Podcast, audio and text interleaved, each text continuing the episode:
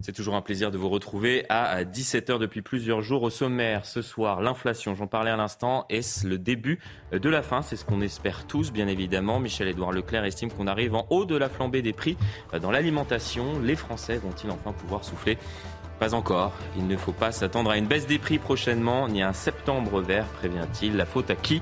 Qui profite de la situation On y débattra dans un instant. On reviendra également sur cette colère des policiers. On en parle maintenant depuis plusieurs jours suite au placement en détention provisoire de l'un d'entre eux. C'était jeudi dernier à Marseille. Gérald Darmanin recevra les syndicats ce soir à Beauvau à 20h. Enfin, enfin, devrais-je dire, même s'il faut rappeler que le ministre était en déplacement ces derniers jours aux côtés du chef de l'État, plus précisément en Nouvelle-Calédonie. Quelle réponse politique sera apportée par le ministre de l'Intérieur? C'est la question qu'on se pose ce soir. On reviendra également sur le harcèlement scolaire. Et oui, grâce aux médias, les choses peuvent parfois bouger, grâce aux médias et peut-être euh, au fait que euh, le ministre de l'Éducation nationale a changé récemment. On verra notamment le témoignage d'une petite fille, Amandine, et sa mère, euh, Aurélie. Et en fin d'émission, on parlera cinéma. Et oui, puisqu'un remake de Blanche-Neige est en préparation. Un remake sans nain, sans prince, sans histoire d'amour. Allez comprendre, enfin, énormément de sujets, vous l'avez compris ce soir. Punchline, ça commence dans un instant, après le journal présenté par Adrien Fontenot. Bonsoir Adrien. Gérald Darmanin reçoit ce soir les organisations syndicales de policiers Place Beauvau après plusieurs jours de protestation chez les fonctionnaires de police suite à l'incarcération de l'un de leurs collègues. Le ministre de l'Intérieur est attendu. Gérald Darmanin qui n'a toujours pas réagi aux propos du patron de la police nationale Frédéric Vaux qui avait estimé qu'un policier n'avait pas sa place en prison. Après le congé parental, Aurore Berger ne chôme pas et veut offrir un passe colo dès 2024. L'objectif, permettre aux enfants entre le CM2 et l'entrée au collège de partir en colonie de vacances. Une dotation qui serait de 200 à 350 euros et qui dépendrait des revenus mensuels du foyer. Un passe qui sera accessible à environ 80% des enfants concernés, selon la ministre des Solidarités. Et puis les mers ont surchauffé, les terres ont suffoqué et les données sont formelles. Juillet 2023 sera très certainement le mois le plus chaud jamais mesuré, dépassant le précédent record de juillet 2019. Un événement sans précédent constaté par l'Organisation météorologique mondiale des Nations Unies. Pour Antonio Guterres, secrétaire général de l'ONU, l'ère du réchauffement climatique est terminée. Place à l'ère de l'ébullition mondiale.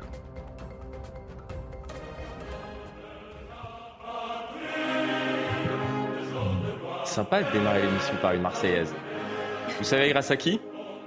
On aimerait démarrer euh, potentiellement la, journée par une Marseillaise de, de, temps en temps. Alors, je parle sur une Marseillaise en général, je n'aime pas parler sur une Marseillaise, mais on ne va pas malheureusement écouter euh, la Marseillaise pendant, pendant 2-3 minutes. Alors pourquoi je vous passe le son de la Marseillaise? Parce qu'on entend la Marseillaise au Japon quasiment tous les jours en ce moment. Vous savez pourquoi Léon Marchand. je voulais débuter cette émission par une bonne nouvelle. Je ne sais pas si vous avez vu. On va voir euh, les, images nouvelles exploits. Enfin, regardez bien ces images.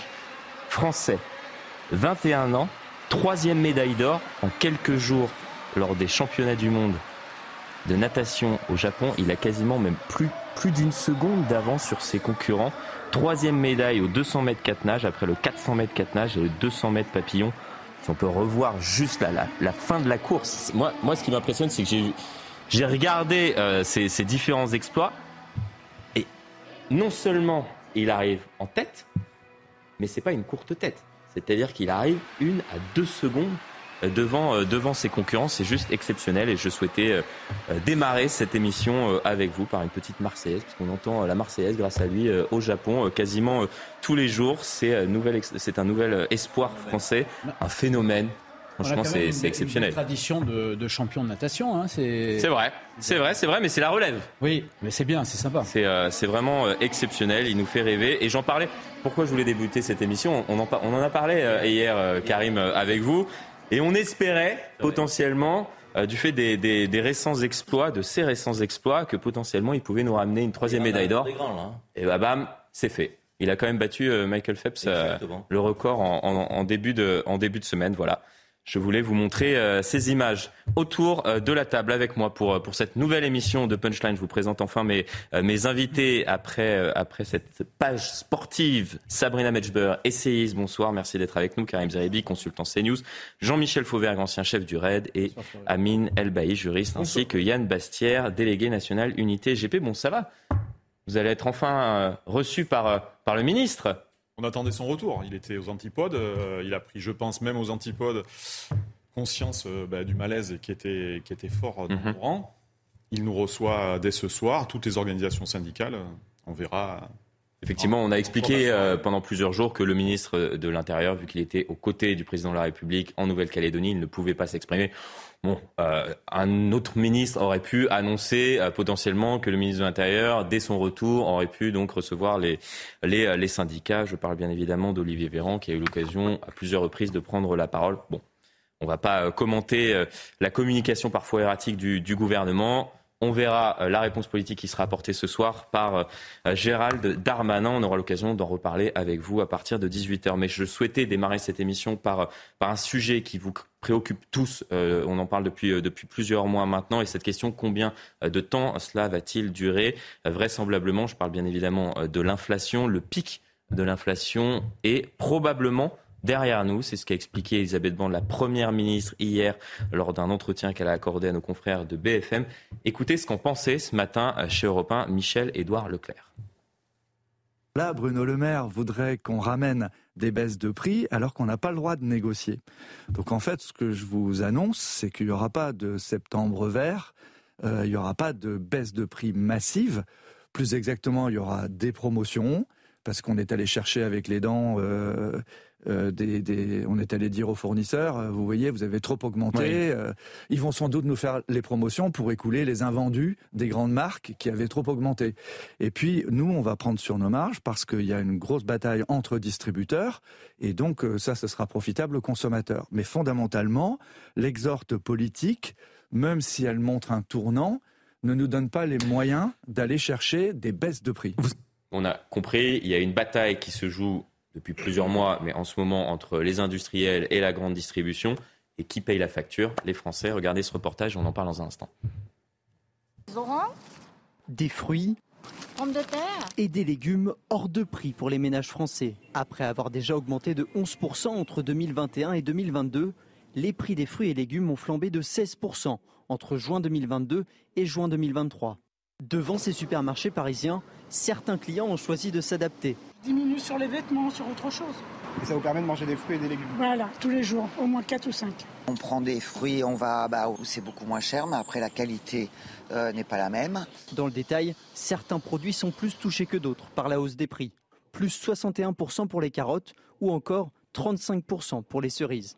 Pour l'association Famille Rurale, qui est à l'origine de cette étude, l'État doit directement se saisir du sujet et créer une allocation alimentaire dédiée à ces produits sains. Plutôt que de payer des milliards d'euros à soigner des pathologies induites par une alimentation inadaptée, il vaut mieux éviter que ces pathologies n'arrivent. Cette allocation de 65 euros par mois pour une famille de 4 personnes en moyenne, euh, elle serait dédiée non pas aux seuls fruits et légumes, mais à l'ensemble des aliments qui sont recommandés par le plan national nutrition santé. Selon l'INSEE, le prix des fruits a augmenté de 43% en 10 ans, celui des légumes de 73% sur la même période.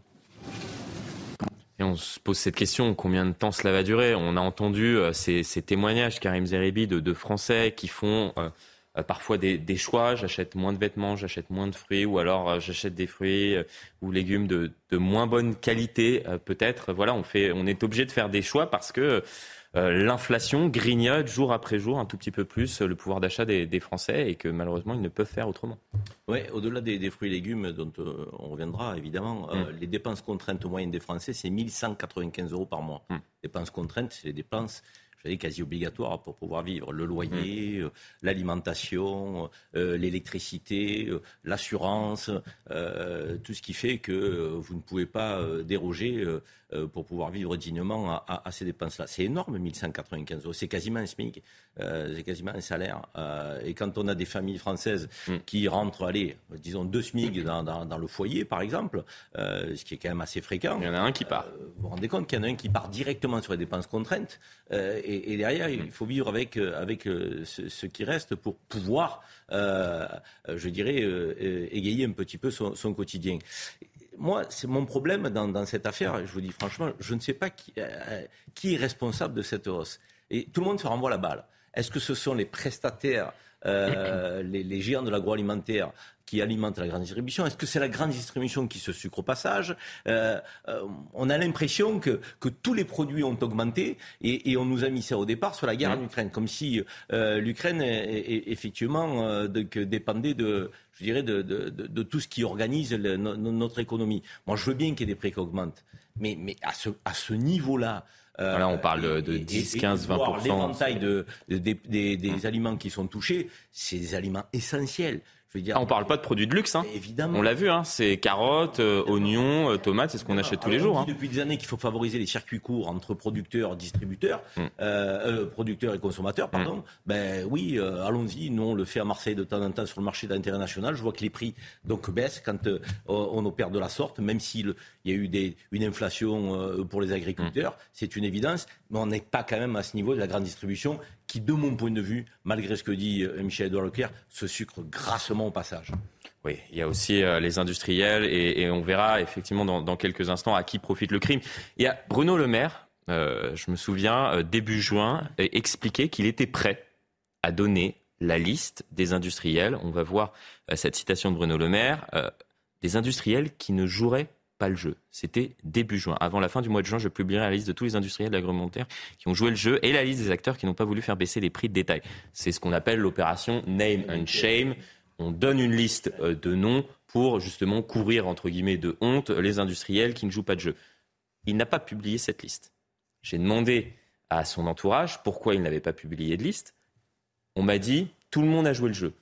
J'ai pas l'impression que, que les Français voit la différence entre les prix en juin et les prix au mois de juillet. Justement, on a plutôt vu qu'il y avait, il y avait une inflation. Le panier anti-inflation, on l'a jamais vu euh, apparaître. Hein.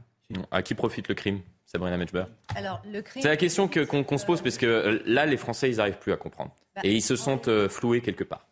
On a euh, une étude de l'INSEE euh, qui, a fait, qui est parue début, début, au début du mois de juin, j'y arrivé, -hmm. pardon, qui nous indiquait le chiffre suivant l'inflation est à hauteur de 4,5% mmh. et avec des, euh, une variabilité dans les différents domaines. C'est-à-dire qu'on est presque, bon là vous avez indiqué 16%, mais j'avais entendu 40, 14% sur l'alimentation. C'est la plus haute forte hausse pardon, depuis 40 ans en France. Donc là on atteint un record absolu.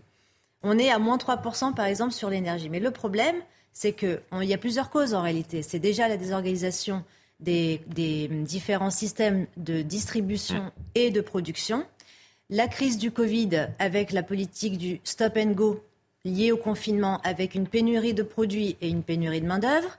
Et à cela, vous ajoutez la guerre en Ukraine avec effectivement la raréfication des matières premières qui aboutit précisément aux bulles spéculatives. Donc le problème qu'on a aujourd'hui, c'est qu'on est incapable, que les, les distributeurs et les producteurs sont incapables de fixer un prix juste parce que précisément, comme vous l'avez indiqué avec cette liste de Bruno Le Maire, ils sont encore dans le jeu de la spéculation. Donc les prix justes ne sont pas prêts d'arriver. Là est le problème. Et on aimerait effectivement que euh, le gouvernement agisse pour mettre la pression peut-être de manière plus forte. Il y a eu cette tentative de, de Bruno Le Maire, mais, euh, mais elle ne s'est pas traduite par, euh, par des, des faits euh, derrière. Jean-Michel Jean Fauvergue.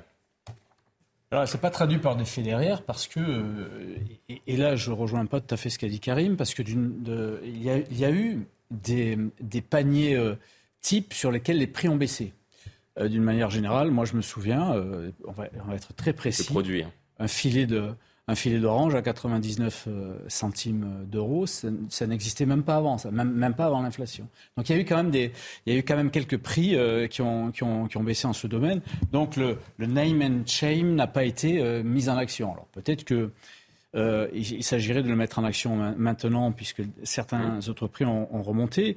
Euh, mais C'est juste pour mettre la pression. Hein. Il n'y a, pas, il a, y a pas une volonté de comme oui, ça. Moi, je, moi, je suis un fervent partisan du name and chain, pas seulement euh, hum. euh, au niveau économique, mais peut-être aussi pour euh, de temps en temps pour donner le, le nom des, des, de, de, de, quelques truands qui agressent les autres euh, de façon à ce qu'ils ne soient pas anonymisés complètement, par exemple.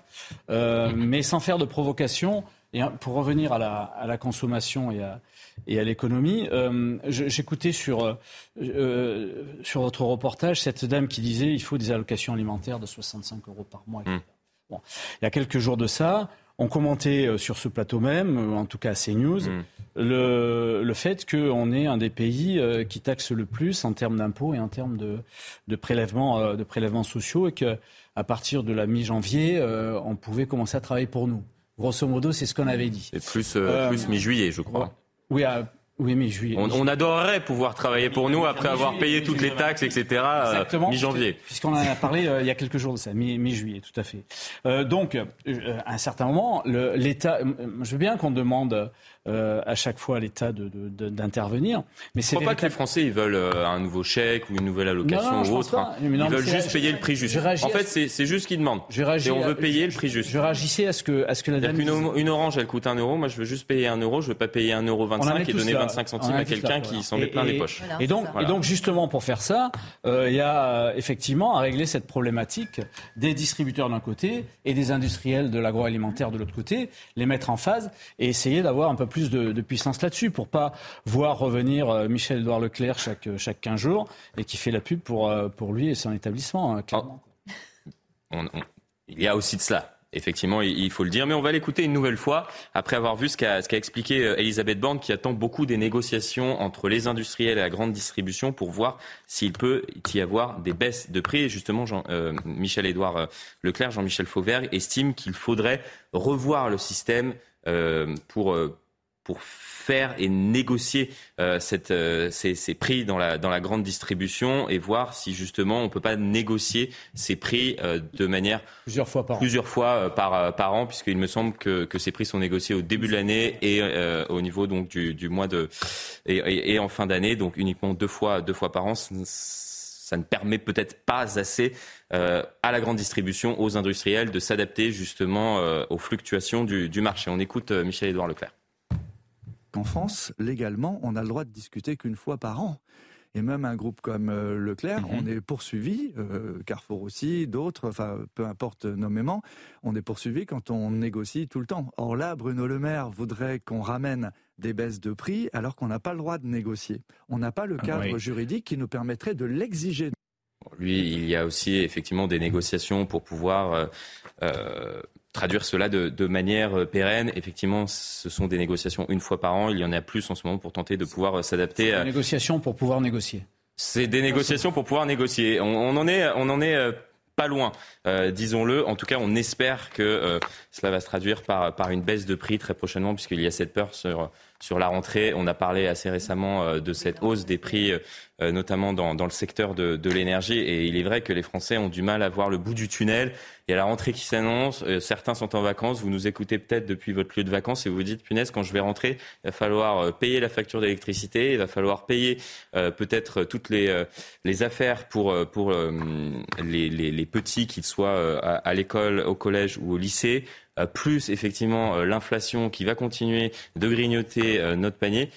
Ça commence à faire beaucoup. Bon, on aborde un, autre sujet. Je vous en parlais euh, dans le sommaire de, cette émission, le harcèlement scolaire. Alors, on en a parlé euh, plusieurs fois euh, dans le cadre de, ces émissions. Malheureusement, on n'aimerait pas en parler. Il y a de nombreux témoignages. Un nouveau témoignage d'une petite jeune, on va l'écouter dans un instant, Amandine.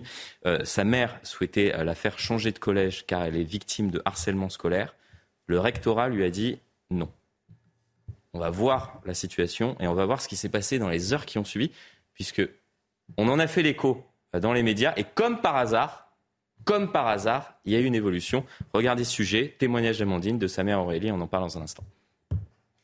Depuis plusieurs années, Amandine, 14 ans, est victime de harcèlement scolaire de la part de nombreux camarades de son collège. C'est parti d'un live sur Instagram, donc euh, mon compte est en privé, d'où une personne en particulier, ma copine, est venue et a commencé à me traiter de BDH. Donc BDH, bandeuse d'hommes, ça veut dire pute.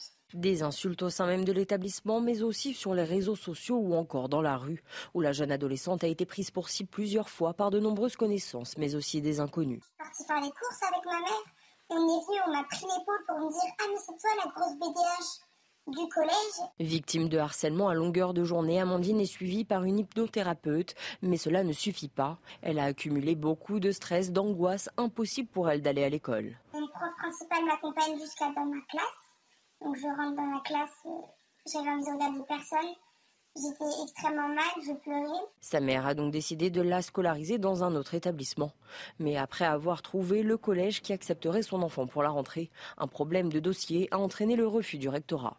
C'est pas possible, je ne comprends pas. Le collège à la place me l'a confirmé lors d'un entretien qui a eu lieu à telle date au mois de juin. Ma fille a subi du harcèlement. Ce n'est pas à prendre à la légère. Il n'y a pas, de niveau de harcèlement, du harcèlement résiduel harcèlement.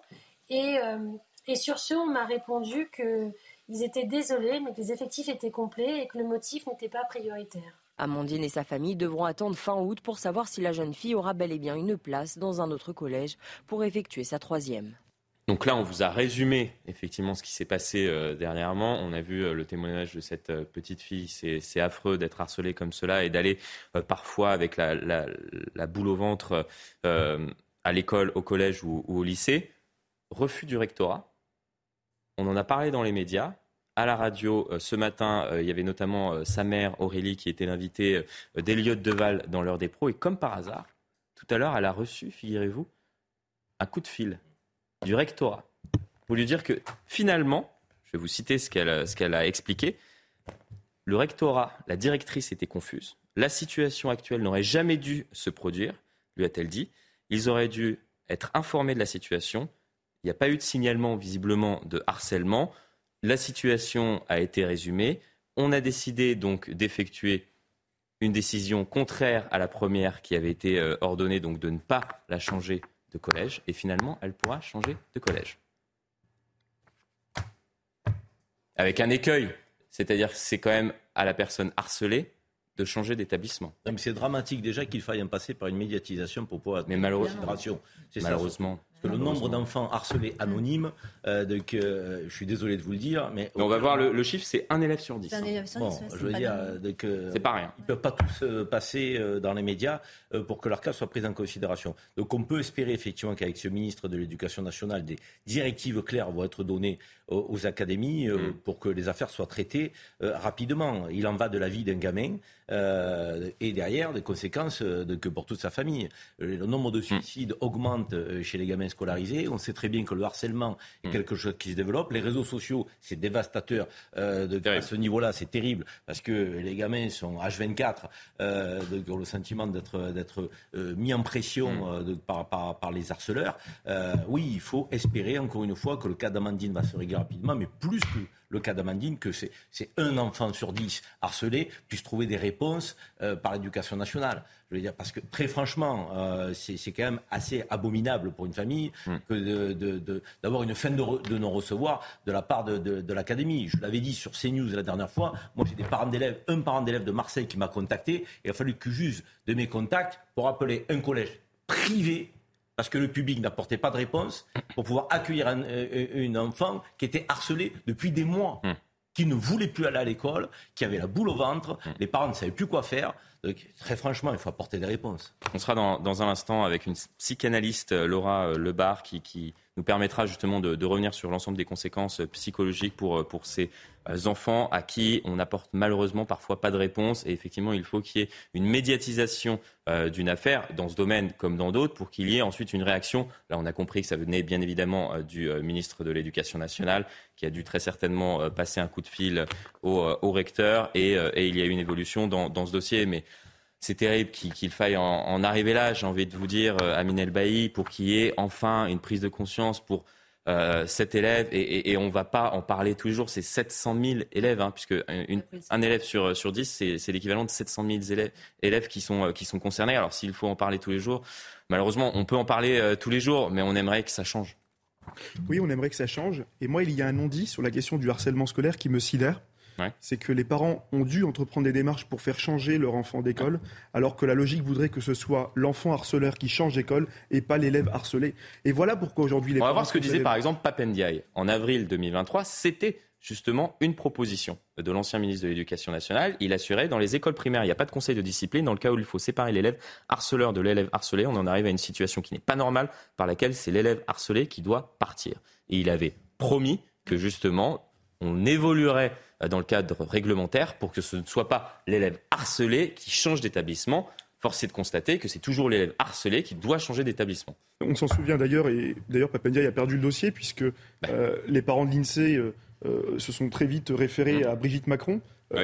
Brigitte Macron a très vite repris le dossier sur le harcèlement scolaire puisque Papendia n'était pas capable de s'en occuper. Alors on espère peut-être qu'avec M. Attal, laissons-lui le temps, il a annoncé dans son discours fondateur du 21 juillet qu'il entendait faire du harcèlement scolaire un pilier mm. au sein de l'éducation nationale. Cependant, des mesures sont possibles. Moi, je crois que d'ici la rentrée de septembre, Mm. Il est toujours possible de sensibiliser les infirmiers, les médecins scolaires, les CPE, parce que ça aussi, il y a aussi une responsabilité mm. éducative à l'échelle de ce qu'on appelle la vie scolaire dans les collèges et les lycées, dans les écoles primaires par ailleurs.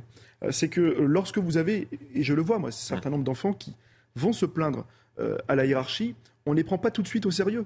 Euh, on leur demande si c'est peut-être pas eux qui l'ont un peu cherché. Hmm. Euh, on leur demande si euh, c'est vraiment vrai ou qu'est-ce que ça fait d'être victime du harcèlement. je peux vous dire que en matière de harcèlement, il y a parfois une complicité, complicité qui naît par le silence, qui est quand même insupportable. Et donc, il faut, à mon sens, développer de grands moyens sur la formation.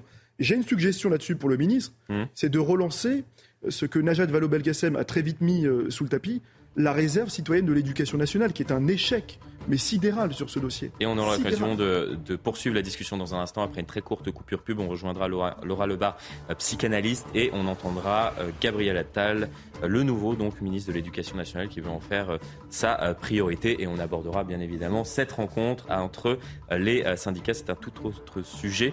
Et Gérald Darmanin, le ministre de l'Intérieur, qui les reçoit enfin. Ça sera ce soir à Beauvau à partir de 20h. On suivra bien évidemment cela ensemble en direct sur CNews. A tout de suite. thank you Et de retour sur le plateau de Punchline été, toujours en ma compagnie Sabrina Metchber, Karim Zerebi, Jean-Michel Fauvert, Gamine Elbaï, Yann Bastière. Et euh, nous sommes également en direct avec Laura Lebar, psychanalyste, afin d'évoquer le sujet dont nous parlions euh, juste avant la coupure pub, c'est-à-dire le harcèlement scolaire. Il y a une évolution parfois dans certains dossiers, peut-être grâce aux médias, effectivement euh, aussi grâce au ministre de l'Éducation nationale. Il faut le souligner, cette prise de conscience, espérons-le, pour les années à venir. Et moi, ce qui m'intéressait, c'est de savoir les conséquences psychologiques pour, euh, pour ces élèves. Euh, premièrement, qui sont euh, harcelés. Ça doit être compliqué. On parle très régulièrement du fait qu'avant, on était harcelé uniquement dans l'enceinte de l'établissement. Maintenant, on est harcelé dans l'enceinte de l'établissement, mais également à l'extérieur. On a vu parfois des reportages, c'était jusqu'au domicile de la personne harcelée. Ça, c'est le premier point. Et le deuxième point, les conséquences psychologiques lorsque l'on doit changer d'établissement parce qu'on est harcelé. Comment ça se passe concrètement si vous, euh, vous avez euh, parfois l'occasion de euh, d'être avec à la fois ses, parents ou ses élèves qui, qui sont victimes de, harcèlement? Alors, ça nous arrive malheureusement beaucoup trop hmm. fréquemment. Et on va rentrer dans un triangle qui s'appelle le triangle de Karpman, c'est-à-dire victime, bourreau et persécuteur de moi-même.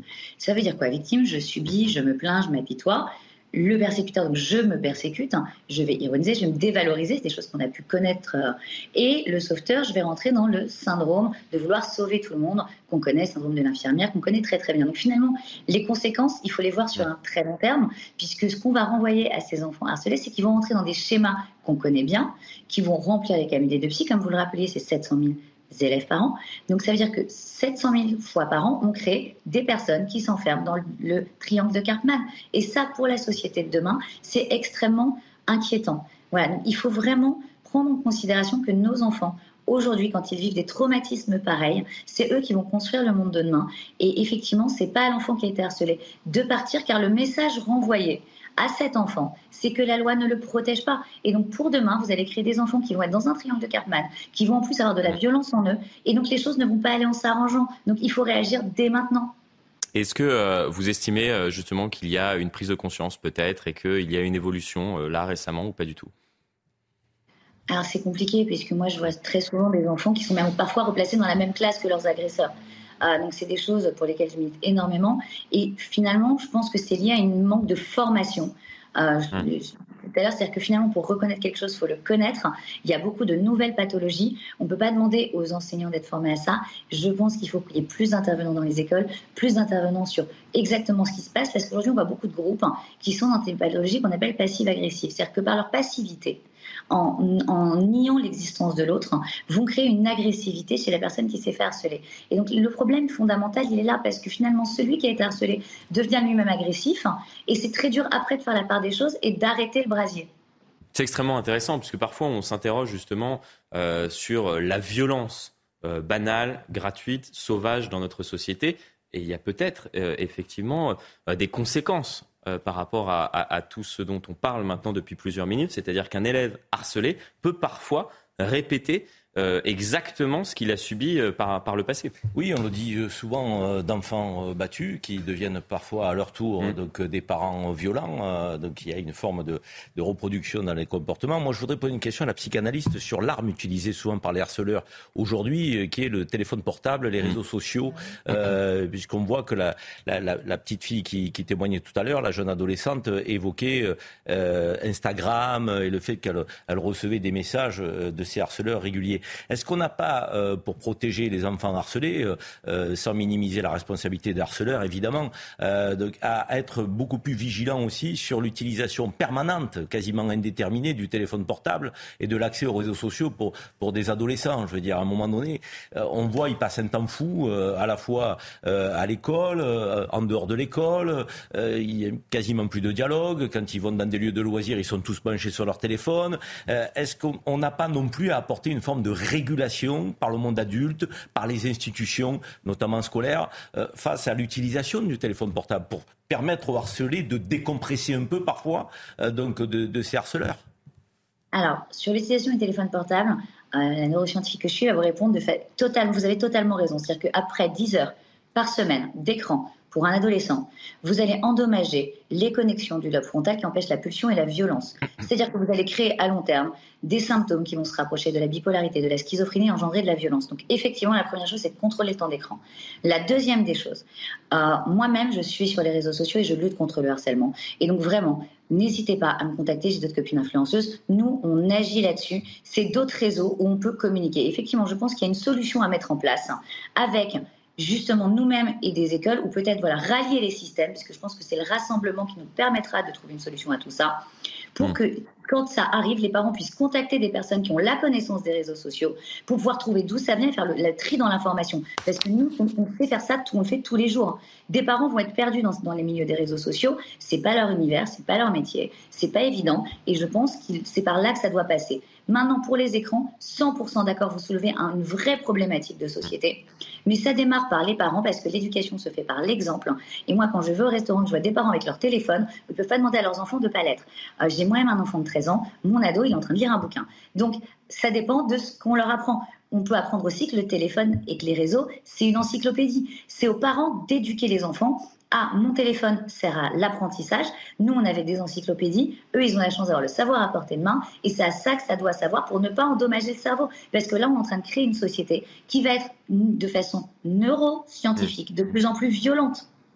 Et on a peut-être euh, une explication, euh, une explication parmi tant d'autres sur justement euh, le phénomène auquel nous sommes confrontés, c'est-à-dire une société de plus en plus violente. Merci beaucoup pour votre témoignage, votre expertise, Laura Lebar, psychanalyste. On aura peut-être l'occasion de d'échanger à nouveau pour voir justement s'il y a eu une évolution ou non, euh, si euh, le ministre de l'Éducation nationale, Gabriel Attal, en fait sa priorité à la rentrée. On aborde un tout autre sujet. Il y en a beaucoup de priorités, Florian. Beaucoup de priorités, effectivement, pour euh, à commencer par, par trouver des, des professeurs, puisqu'il me semble qu'il y a toujours 3000 postes vacants pour, pour la rentrée, avec cette peur également. On parlait de, de la peur des parents dans le contexte inflationniste. Il y a aussi des parents qui, qui ont peur pour, pour leur euh, enfants qui, qui n'ont peut-être pas d'enseignants ou de professeurs euh, à la rentrée. On aura l'occasion, je pense, d'en reparler. Toute dernière information qui vous concerne et qui vient de tomber, Yann Bastia, puisque le ministre de l'Intérieur et des Outre-mer se rendra euh, d'ici quelques minutes, à partir de 18h30, au commissariat du 19e arrondissement de Paris. Il va échanger avec des policiers du commissariat de police donc du 19e arrondissement. Il va prendre la parole avant cette réunion, donc qui est attendue à 20h et qu'on suivra bien évidemment sur CNews. On va ouvrir justement une page euh, police assez euh, longuement dans cette émission. Euh, premièrement, avant d'en venir à vos revendications sur ce qui s'est passé dans l'affaire Traoré. On en parle depuis sept ans.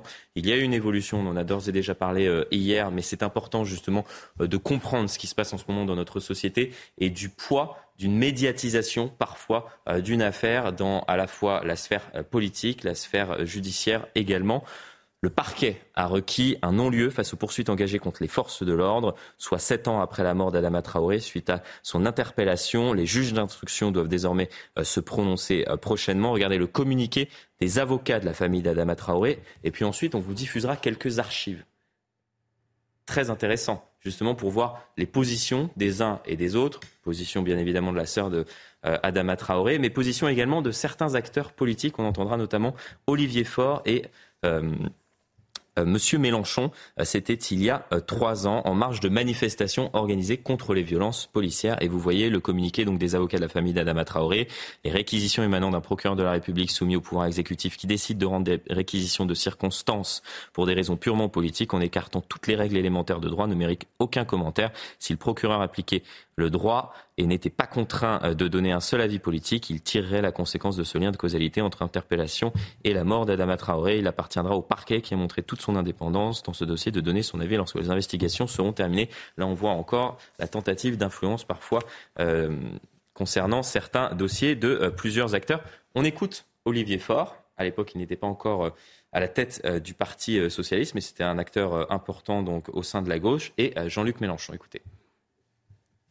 Nous ne sommes pas les États-Unis, mais nous ne voulons pas le devenir non plus. Nous ne voulons pas que ce qui se passe là-bas se passe ici dans 10 ans ou dans 15 ans. Et je ne veux pas que, parce que nous aurions toléré des pratiques, des modes de maintien de l'ordre qui ne correspondent pas à nos valeurs, eh bien, on est demain des George Floyd, comme on a eu déjà des Adama Traoré, des euh, Cédric Chouviat, des euh, Gabriel, qui euh, ont malheureusement subi la disproportion de la réponse par rapport aux actes qu'ils avaient ou pas commis ou qu'ils étaient supposés avoir commis. Le rôle du policier, c'est d'être gardien de la paix. Ils sont dix fois trop armés. Euh, leur seul accoutrement est une incitation au choc frontal. Et ça, ça n'est pas bon. Regardez, les policiers à l'intérieur de Londres n'ont pas une arme. Et du coup, euh, chacun comprend que c'est la dernière des lâchetés de s'attaquer à un homme désarmé ou à une femme désarmée, policier ou policière, qui est là pour euh, faire respecter le vivre ensemble. Vous en pensez quoi? Moi, ce qui m'intéresse, c'est euh, justement de voir le, positionnement des, acteurs de la classe politique euh, qui euh, en font une généralité à partir d'une affaire. Et on se rend compte finalement, sept ans plus tard, que voilà, c'est bien plus complexe que ce qu'on pouvait dire à l'époque. Pour faire un peu le parallèle avec le contexte du moment et ce dont on va parler. Il y en a un petit peu. on voit que, que, ces responsables politiques, à l'époque ou encore un peu aujourd'hui, sont en capacité de, de, discuter une décision de justice, un non-lieu. Et dès lors que, dans l'affaire qui nous intéresse, par exemple sur Marseille, dès lors qu'on il n'y avait pas encore de demande de non-lieu, c'était en 2020, mais, mais, tout de même. Mais on se fait traiter de factieux, de séditieux, parce qu'on évoque des, pistes à, mhm. à, à, étudier pour le statut des, policiers. Donc là, on a deux poids, deux mesures, et c'est assez amusant d'avoir, comme vous dites, avec ces archives, d'avoir ce léger recul. Ensuite, ce que je reviens sur, sur, sur ce non-lieu, euh, là aussi, ça, ça nous parle beaucoup, c'est surtout la durée de ces instructions. L'impact, là, ce sont mes collègues gendarmes, l'impact, certes, sur la carrière, c'est une chose, sur la vie de ces, de ces gendarmes et de ces policiers, nous en avons mmh. deux qui sont actuellement en détention provisoire, et les instructions vont durer. C'est en si long, si long ce que ça peut faire peser sur, je vous dis, aussi bien sur une carrière que sur une vie personnelle et familiale, c'est énorme. Je, suis, je me félicite que, la justice soit passée, elle est en cours, le parquet requiert un non-lieu. Je me félicite, euh, je lisais quelque part, les avocats des gendarmes disaient ils vont retrouver une vie normale. Vont-ils retrouver une vie normale après sept ans en suspens? J'en doute. Autour de la table, une réaction sur euh, effectivement euh, le fait qu'on commente parfois euh, de manière trop hâtive certaines, euh, certaines affaires euh, sans que l'enquête soit, soit terminée. Ce que dire monsieur est très juste parce qu'on observe effectivement un antagonisme en termes de position, c'est-à-dire mm. les mêmes qui prétendent que la détention provisoire est un abus de pouvoir, est une politisation mm. abjecte, se prévalent précisément de la détention provisoire et de, de, ce qui s'est passé concernant euh, comment dire, l'affaire euh, d'Adama Traoré et du non-lieu qui a été euh, requis par, par le parquet et qui considère bah, précisément que c'est un acte politique. Donc ça, c'est la première des choses. La deuxième des choses, moi, je voudrais simplement dire que j'ai une pensée, vraiment, pour les gendarmes qui ont souffert de, de, cette souillure médiatique, dont la vie familiale a été absolument entachée, qui sont certainement dans des, dans des logiques traumatiques, parce que c'est une affaire qui dure quand même sept ans qui a profité à des gens qui n'ont pas combattu la vérité, mais qui ont souhaité venger leur euh, vérité, qui, à travers justement leurs actions factieuses, pour le coup, ont nourri euh, des sentiments de revanche, de colère dans les quartiers, s'en sont pas particulièrement saisis et, manipulés pour arriver à leur fin, euh, et en plus à des fins, à des fins cyniques. Et lorsque j'entends les réactions de, de Jean-Luc Mélenchon, moi j'ai une, une pensée, enfin une pensée une phrase de René Char qui disait précisément que l'essentiel est, sans cesse menacé par euh, l'insignifiant. Voilà. Jean-Luc Mélenchon, qui, euh, vous l'avez compris, souhaitait euh, désarmer la police dans le contexte actuel que nous connaissons depuis, plusieurs années maintenant. Et les images que vous voyez, ce sont les images de la toute dernière manifestation de la sœur d'Adama Traoré, qu'on va écouter justement, puisque on parlait à l'instant de l'impact psychologique de, de, ces, de, ces, gendarmes mhm. euh, jetés comme ça à la vindicte, à, la vindicte populaire et ce qu'ils ont entendu pendant des années et des années. Écoutez. Les gendarmes ont tué mon petit frère, je le redis, sont responsables de la mort d'Adama Traoré. Toutes les expertises le disent, toutes les expertises, la dernière expertise sortie en Belgique confirme que les gendarmes sont responsables de la mort d'Adama Traoré. Mais la justice française préfère condamner et mettre sur le banc des accusés la sœur de Adama Traoré. C'est scandaleux. J'ai honte de la justice française. C'est comme ça que ça se passe. Au lieu que ce soit les gendarmes, 5 ans, nous sommes à 5 ans après la mort de mon petit frère, les gendarmes n'ont toujours pas été mis en examen, alors que tous les éléments prouvent qu'ils sont responsables de la mort d'Adama Traoré. Bien évidemment, on peut comprendre l'émotion, elle a perdu son frère et c'est tout à fait compréhensible. Mais ce qui est intolérable, c'est justement qu'on jette comme ça la vindicte populaire des gendarmes et qu'on euh, finalement qu'on tente de, de, rendre la justice à la place de la justice. Et, pourquoi je souhaitais revenir sur cette affaire? Parce que j'ai l'impression que malheureusement, trop souvent, c'est ce qu'on est en train de vivre avec de nombreuses affaires. Et peut-être aujourd'hui, effectivement, avec les différentes affaires qui nous concernent, ce qui s'est passé euh, à Marseille avec le petit Eddy ou encore ce qui s'est passé avec le jeune Naël. Oui, mais c'est totalement évident. Vous voyez avec le le décalage de, l'affaire euh, qui nous concerne aujourd'hui euh, sur les, sur les policiers, euh, hmm. sur, l'affaire policière qui nous concerne aujourd'hui, ces gens-là respectent la, les décisions de justice quand elles vont dans leur sens. C'est-à-dire à partir du moment où évidemment ça ne va pas dans leur sens, et en particulier dans le sens de, de, la, de, leur de leur business plan, je dirais, les choses ah dans ce domaine-là, euh, évidemment, ça, ça, ça, crée des problèmes.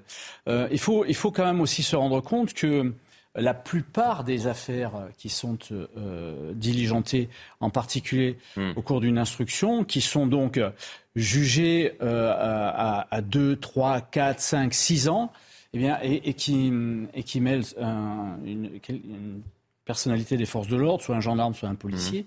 la plupart de, cette affaire, de ces affaires-là se finissent par des non-lieux ou par des, acquittements, d'une manière générale. Ça veut dire que la justice est passée, l'enquête est passée. Avant la justice, il y a l'enquête qui est diligentée à la fois par un juge d'instruction, juge d'instruction qui est indépendant, et ensuite, il y a, la, il y a le, jugement de ces affaires-là. Et il y a une disproportion entre la manière dont on traite l'affaire mmh. dès le départ, euh, médiatiquement, mais surtout avec des groupes comme ça, en particulier d'extrême gauche, avec des déclarations euh, mélanchonesques, et ce qu'il, arrive à la fin.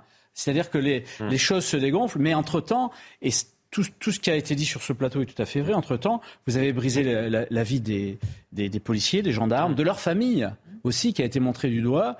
Euh, vous, avez, vous avez traîné dans la rue un peu, un peu tout le monde. Donc, la nécessité pour, à la fois dans une affaire, et on, je pense qu'on embrayera là-dessus après, euh, dans une affaire qui mêle des policiers et, des gendarmes dans le cadre de leur fonction, la nécessité d'aller beaucoup plus vite, et pour aller beaucoup plus vite, il faudra sans doute en passer par une, des, des, cours et des, et, des instructions spécialisées. Effectivement. Karim Zaribi, oui, mais quel est le point commun entre, je dirais, la manière dont euh, ces deux affaires sont, hum sont, traités. C'est la contestation qui est faite de la justice. Tout le temps. Euh, la famille Traoré euh, conteste euh, le fait que les gendarmes, il faut le rappeler, n'ont jamais été mis en examen. Mmh, tout à fait. Mais la justice a le dossier entre les mains et, a les éléments mmh. que l'opinion publique n'a pas. On fait toujours une intrusion dans un dossier judiciaire sans avoir les éléments du dossier judiciaire. Et moi, c'est ça qui, c'est le dossier judiciaire, c'est les éléments du dossier judiciaire qui doivent guider et on en tire des conclusions de, la justice. Des, on en tire des, conclusions. Et là, effectivement, le comité Traoré accentuer euh, vis-à-vis de l'opinion pour que l'opinion se positionne sans avoir accès au dossier, donc, euh, comme si leur parole euh, devait faire fi de, la décision de justice. au final, il y a une décision de justice qui tombe et elle doit être respectée. Mmh. Et ils n'ont pas été mis en examen. S'il y a un non-lieu, c'est qu'ils ont estimé que, que, la mort de son frère, effectivement, qui est regrettable pour sa famille et pour elle et sa famille, mais n'émanait pas du comportement de ces gendarmes. Là, dans l'affaire du jeune Eddy ou de Naël, qu'est-ce qui est contesté? C'est une décision de justice. Pas du côté de la famille du soutien de la personne mais du côté des forces de l'ordre. C'est la mise en détention qui est contestée. Donc là, encore une fois, alors que nous n'avons là aussi pas encore accès au dossier. Et il y a des témoignages, il y a des images, euh, des vidéos, il y a le comportement en garde à vue des fonctionnaires de police qui guide l'action des juges et du magistrat euh, de Après, la question qui est posée euh, parfois, et ce que, ce que posent les, syndicats de policiers qui s'expriment depuis plusieurs jours, c'est la pression populaire et médiatique. Oui, mais justement, c'est pour ça que je relis les deux affaires. Ah, C'est-à-dire que pendant, pendant sept ans, par exemple, on a entendu ce discours-là dans la rue, en disant, regardez, la justice euh, suit une décision euh, politique, ils ne sont pas mis en examen, ce n'est pas normal, ils ont tué mon frère, etc., etc., etc. Et on entretient un discours alimenté par le discours de certains élus politiques. On a entendu Olivier Faure, on a entendu Jean-Luc Mélenchon. effectivement, aujourd'hui, et peut-être à juste titre, ce que, euh, la question que se posent certains policiers, c'est est-ce que le discours comme ça qu'on entretient depuis plusieurs années a un impact sur des décisions On peut se poser la question, mais encore une fois, n'ayant pas accès au dossier, mais je suis d'accord. Euh, il est difficile de se positionner. Euh, euh, quand on, a le, témoignage du jeune Eddy qui est diffusé aujourd'hui sur les réseaux sociaux et dans les médias, donc on ne peut pas ne pas être sensible à ce qui lui est arrivé. Je veux dire, excusez-moi, je veux dire, et, même si on défend la. Mais en même temps, peut-on en tirer des conclusions Non, mais non, eh oui. non, mais encore une fois, mais nous n'avons pas accès au dossier. Faites confiance au juge. Non, mais, on a voulu faire confiance au juge dans l'affaire Traoré au juge dans l'affaire de Eddy. Oui, mais c'est tout à fait ce qu'on dit. Eh, mais parce qu'on dit, puisqu'on dit là peut-être qu'il y a la pression. On se pose la question de est-ce que parfois il peut y avoir une pression médiatique ou populaire qui s'exerce sur les uns ou sur les autres Quand je vois le récit du jeune Eddy. Sur euh, le plan. C'est ça la différence. Non, mais comment ne peut-on pas être choqué par exemple de la mort euh, d'Adama Traoré? C'est exactement la même chose, mais en même temps, est-ce que c'est la faute des gendarmes Peut-être pas. Attention. Non, excusez-moi, vous mettez au même niveau. C'est ça, ne basculons pas dans l'émotion non plus. Il faut faire attention. Vous pouvez pas être Naël, pas au même niveau. Eddy, euh, Cédric Chouviat, euh, Traoré, tous au même niveau. Sinon, on est dans une forme d'essentialisation de. On n'est pas essentialisé. On n'essentialise pas du tout les sujets. Tout ce que je dis, c'est que. provient la mort d'une personne. Attendez, attendez, attendez, attendez. Il ne faut pas parfois réagir sous le coup de l'émotion lorsque, bien évidemment, on constate la mort de quelqu'un où on a le témoignage d'une personne et en tirer des conclusions. C'est ça que je dis. C'est faisons attention. On aurait pu très bien tirer des conclusions hein, au lendemain de, la mort d'Adama Traoré. Bah, les sept ans plus tard, travailler c'est exactement ce qu'on dit. Pas comme ça nous arrange. Moi, ce que je vous propose, c'est de ne pas tirer de conclusions judiciaires. Moi, je crois en l'indépendance de la justice. Hein Pendant sept ans, on l'a traîné dans la boue. L'honneur des forces de l'ordre, des gendarmes, bien sûr, et plus globalement des policiers. Sept ans où on a entendu les calomnies, les injures les plus abjectes. Euh, on ne pourra pas tirer de conclusions judiciaires, vous avez raison, monsieur Zeribi. On peut tirer par contre des conclusions politiques. Hum. Parce que le collectif Adama, c'est d'abord un collectif politique. Ce n'est pas un collectif qui défend une cause judiciaire. Elle défend une cause politique et on le voit notamment au travers de sa composition. Ce que je veux vous dire par là, c'est que le combat de la prétendue violence policière dans un État où euh, le monopole euh, de la violence légitime appartient à l'État est devenu une façon de s'attaquer à la France. Ce que je veux vous dire par là, c'est que la France, aujourd'hui, est un vieux pays qui porte le deuil d'une nation défunte. Défunte. Le collectif Traoré ne se sent absolument pas français. Et la haine anti-flic, la haine anti-France est devenue un symbole politique qui permet de s'attaquer à la France. Plus que jamais, moi ce que je veux vous dire par là, mmh. plus que jamais, et entendez-le bien, ils ne se sentent pas français. Ils n'ont rien de français. C'est la conclusion que vous en tirez. Moi j'en tire mmh. cette conclusion-là parce que je viens d'un quartier populaire. Et je, je n'ai jamais entendu ce collectif dire Merci à la France. Merci de nous avoir donné un plan Borloo. Merci de nous avoir donné un logement social. Merci de nous avoir donné l'école laïque, gratuite et obligatoire. Merci peut-être aux policiers euh, Merci de aux policiers de nous protéger. Euh, ce que je veux vous dire par là, c'est la France aujourd'hui, monsieur, entendez-le bien, elle est menacée de disparition. La France, notre pays tant bien aimé, la cohésion sociale, la cohésion de notre société est menacée de disparition. disparition de la France. Entendez bien, Monsieur, ce que je veux vous dire par là, quand on regarde la composition de la famille Traoré, quand on regarde, et, moi j'invite vos téléspectateurs à aller se renseigner sur Internet. J'ai fait d'ailleurs le tour de Wikipédia et de tous les articles de mm. presse qui existent depuis 2016. Mm. Pardonnez-moi, je sais que ça va vous choquer. Enfin, ils ne sont pas responsables de tous les mots. Euh, excusez-moi. Mais il y a un problème d'identité. C'est une famille qui est née malheureusement d'une euh, union polygame qui, n'incarne pas la culture française. on va peut-être pas rentrer dans. dans je crois que c'est important.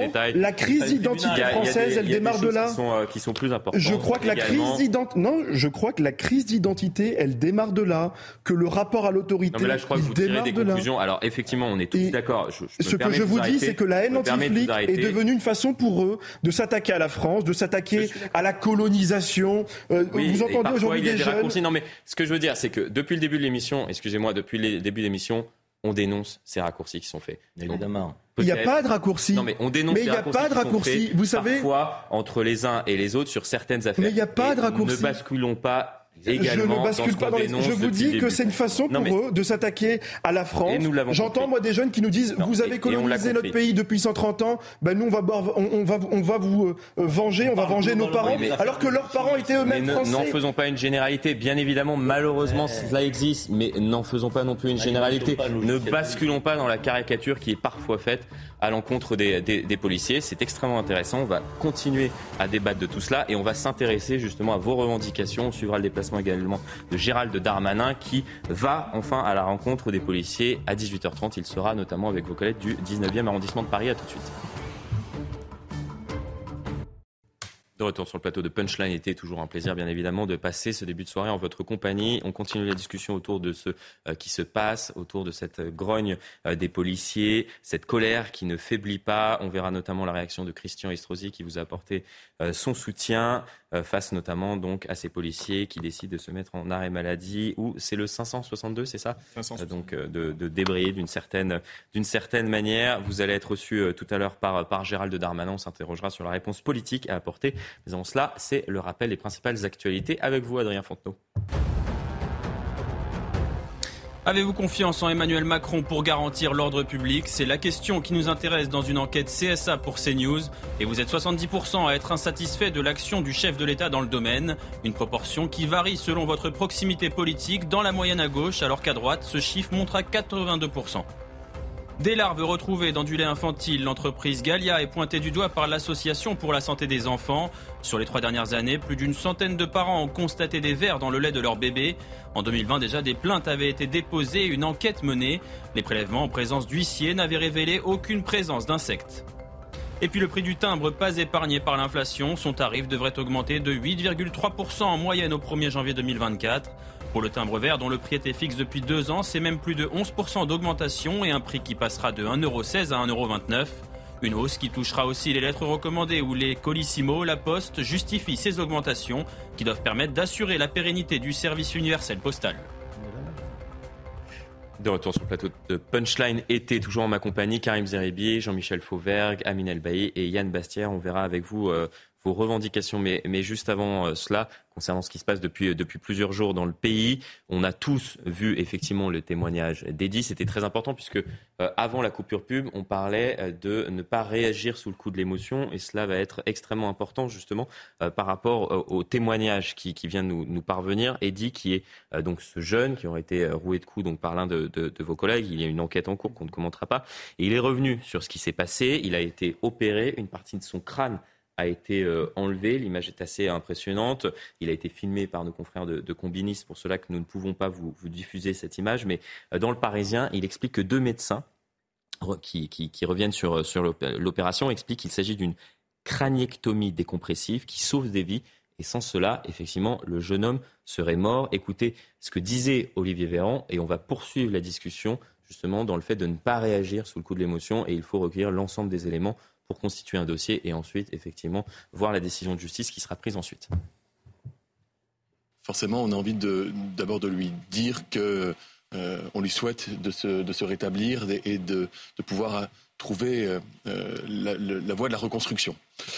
Euh, néanmoins, Néla Latrousse, quelle que soit la vidéo, quel que soit le témoignage auquel vous et moi, comme citoyens français, pouvons être exposés, ça ne fait pas de nous des magistrats ou des juges. Vous en êtes d'accord Si nous étions un État au sein duquel, sous le coup d'une émotion légitime, face à des images, face à un témoignage, nous décidions nous-mêmes que telle ou telle personne doit être condamnée sur la base d'eux, alors nous ne serions pas dans un système avec une justice qui fonctionne.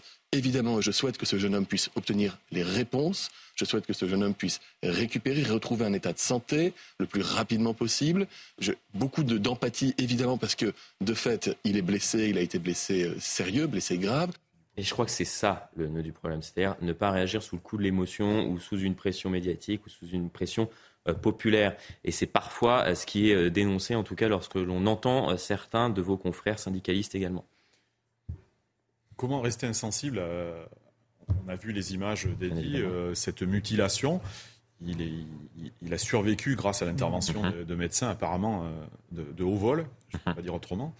Euh, et tout est, tout est en marche. Les examens cliniques de, de la victime, euh, tout, tout, tout est examiné par l'instruction qui est en cours. Elle ne s'arrête pas, elle ne s'est pas arrêtée parce que mm. notre collègue est en détention provisoire. L'IGPN doit continuer à travailler. Les, euh, les, les, magistrats, parce que je crois qu'ils sont deux à avoir été, mm. avoir été saisis, euh, ont, dû, euh, ont dû commettre des experts pour connaître le, le, la, mutilation, le, handicap dont il sera, mmh. il, s'en suivra. Quoi qu'il arrive, il y, aura de l'émotion par rapport à ça. Mais nous sommes avec les professionnels de justice qui sont maintenant, évidemment, même les même les enquêteurs, mmh. ce sont aussi ce sont des policiers qui enquêtent. Mmh. Euh, ça sera des, ce sont des professionnels d'un côté chez nous, comme côté justice, ce sont des professionnels. Donc l'émotion, ils en feront fi. Ce seront euh, avec des faits, rien que les faits, toujours les faits. Et c'est ça qui est important et qu'il faut euh, rappeler. Il ne faut pas réagir sous le coup de l'émotion, bien évidemment. Que, euh, je, parlais tout à l'heure de, la, mort d'Adama Traoré, la mort d'un frère. Là, euh, quelqu'un qui, est mutilé, bien évidemment, on peut réagir sous le, sous le coup de, l'émotion, mais il ne faut pas réagir sous le coup de l'émotion. Et c'est parfois, effectivement, la, question que, se posent les, syndicats aujourd'hui dans la réponse judiciaire qui, qui est apportée. Non, mais pas réagir sur le coup de l'émotion, évidemment. Avoir des émotions, c'est humain. Ah bah, euh, et, je crois que, y compris les policiers, ils en ont. Ben, et, parfois, on a l'impression, lorsque l'on entend certains discours, qu'ils n'en ont pas, que ce sont des monstres. Le contraire. Oui. Bien sûr qu'ils ah Personne n'a dit le contraire sur ce plateau.